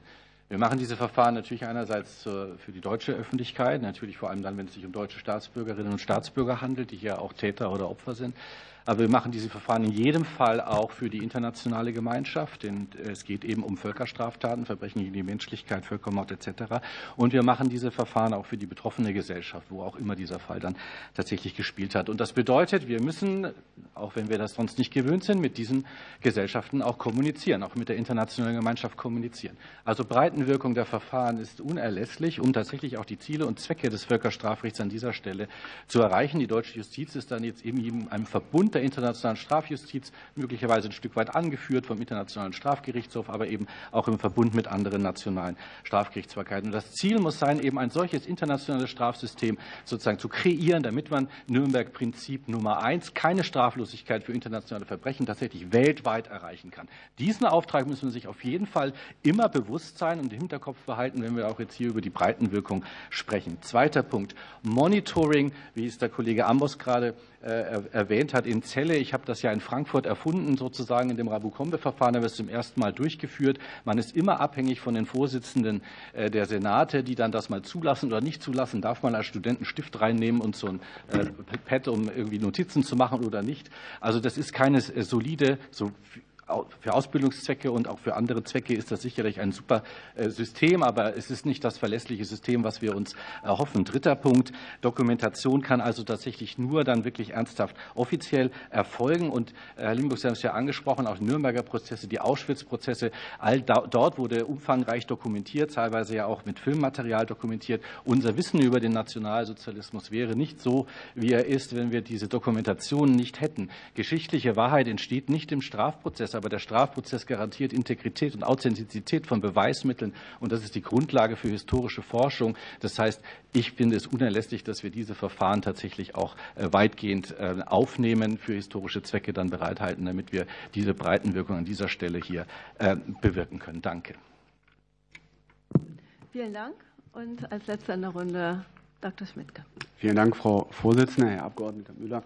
Ich danke Ihnen sehr für diese äh, Frage, denn das ist die zentrale Frage, ähm, meine ich, was tun? Ähm, ich möchte zunächst aufgreifen äh, die von Ihnen völlig zu Recht angesprochene Waffengleichheit. Äh, die Bundesrechtsanwaltskammer ähm, bezieht sich auch insoweit zutreffend in der Stellungnahme zum Referentenentwurf auf eine Entscheidung des OLG Düsseldorf aus dem Jahr 2015, in der dieses, diese Gefahr der Ungleichheit, der Waffenungleichheit äh, zutreffend ähm, in den Blick genommen wird, angesprochen wird. Im Übrigen angereichert durch äh, zwei weitere Gesichtspunkte.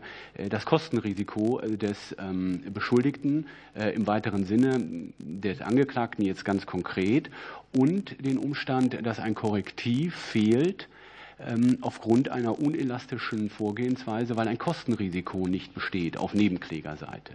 Da gibt es also dieses Korrektiv nicht. Diese Gesichtspunkte werden in dieser Entscheidung äh, zutreffend angesprochen, und zwar über der Überschrift äh, Beschuldigtenrechte.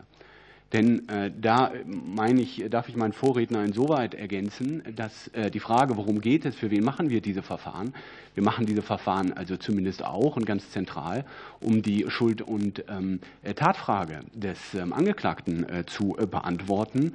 Und äh, da muss es äh, Waffengleichheit geben, ähm, sonst ähm, sonst wird es äh, problematisch.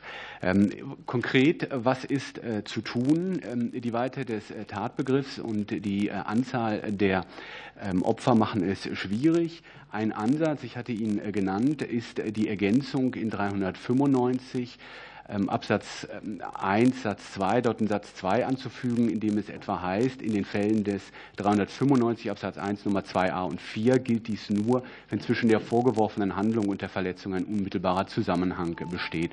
Und über einen solchen ähm, ja, handlungsspezifischen Verletzungszusammenhang äh, kann ähm, jedenfalls ein Großteil der Fälle ähm, möglicherweise gelöst werden. Jedenfalls meine ich, dass es sich da lohnt, ähm, darüber nachzudenken. Vielen Dank. Gut, dann sind wir auch mit der angehängten Zeit eigentlich ganz gut zurechtgekommen. Weitere Fragen liegen mir jedenfalls auch nicht äh, vor. Und äh, mir bleibt deshalb Ihnen ganz herzlich äh, zu danken für äh, die wirklich wichtigen Aspekte, die Sie uns noch mal mitgegeben haben für die weiteren Beratungen. Ähm, es macht ja auch Freude für uns alle äh, hier in diesen wichtigen Fragen auch mal gestaltend und ähm, ja, maßstabsetzend ähm, zu wirken. Und es tut gut zu hören, dass Sie sich alle einig sind, dass die deutsche Justiz da wirklich auch eine Vorreiterrolle einnimmt. Darin wollen wir Sie gerne bestärken und äh, das mit äh, Ihren weiteren Hinweisen äh, noch verbessern. Im parlamentarischen Austausch. In diesem Sinne nochmal ganz herzlichen Dank. Ich schließe die Sitzung. Kommen Sie gut nach Hause.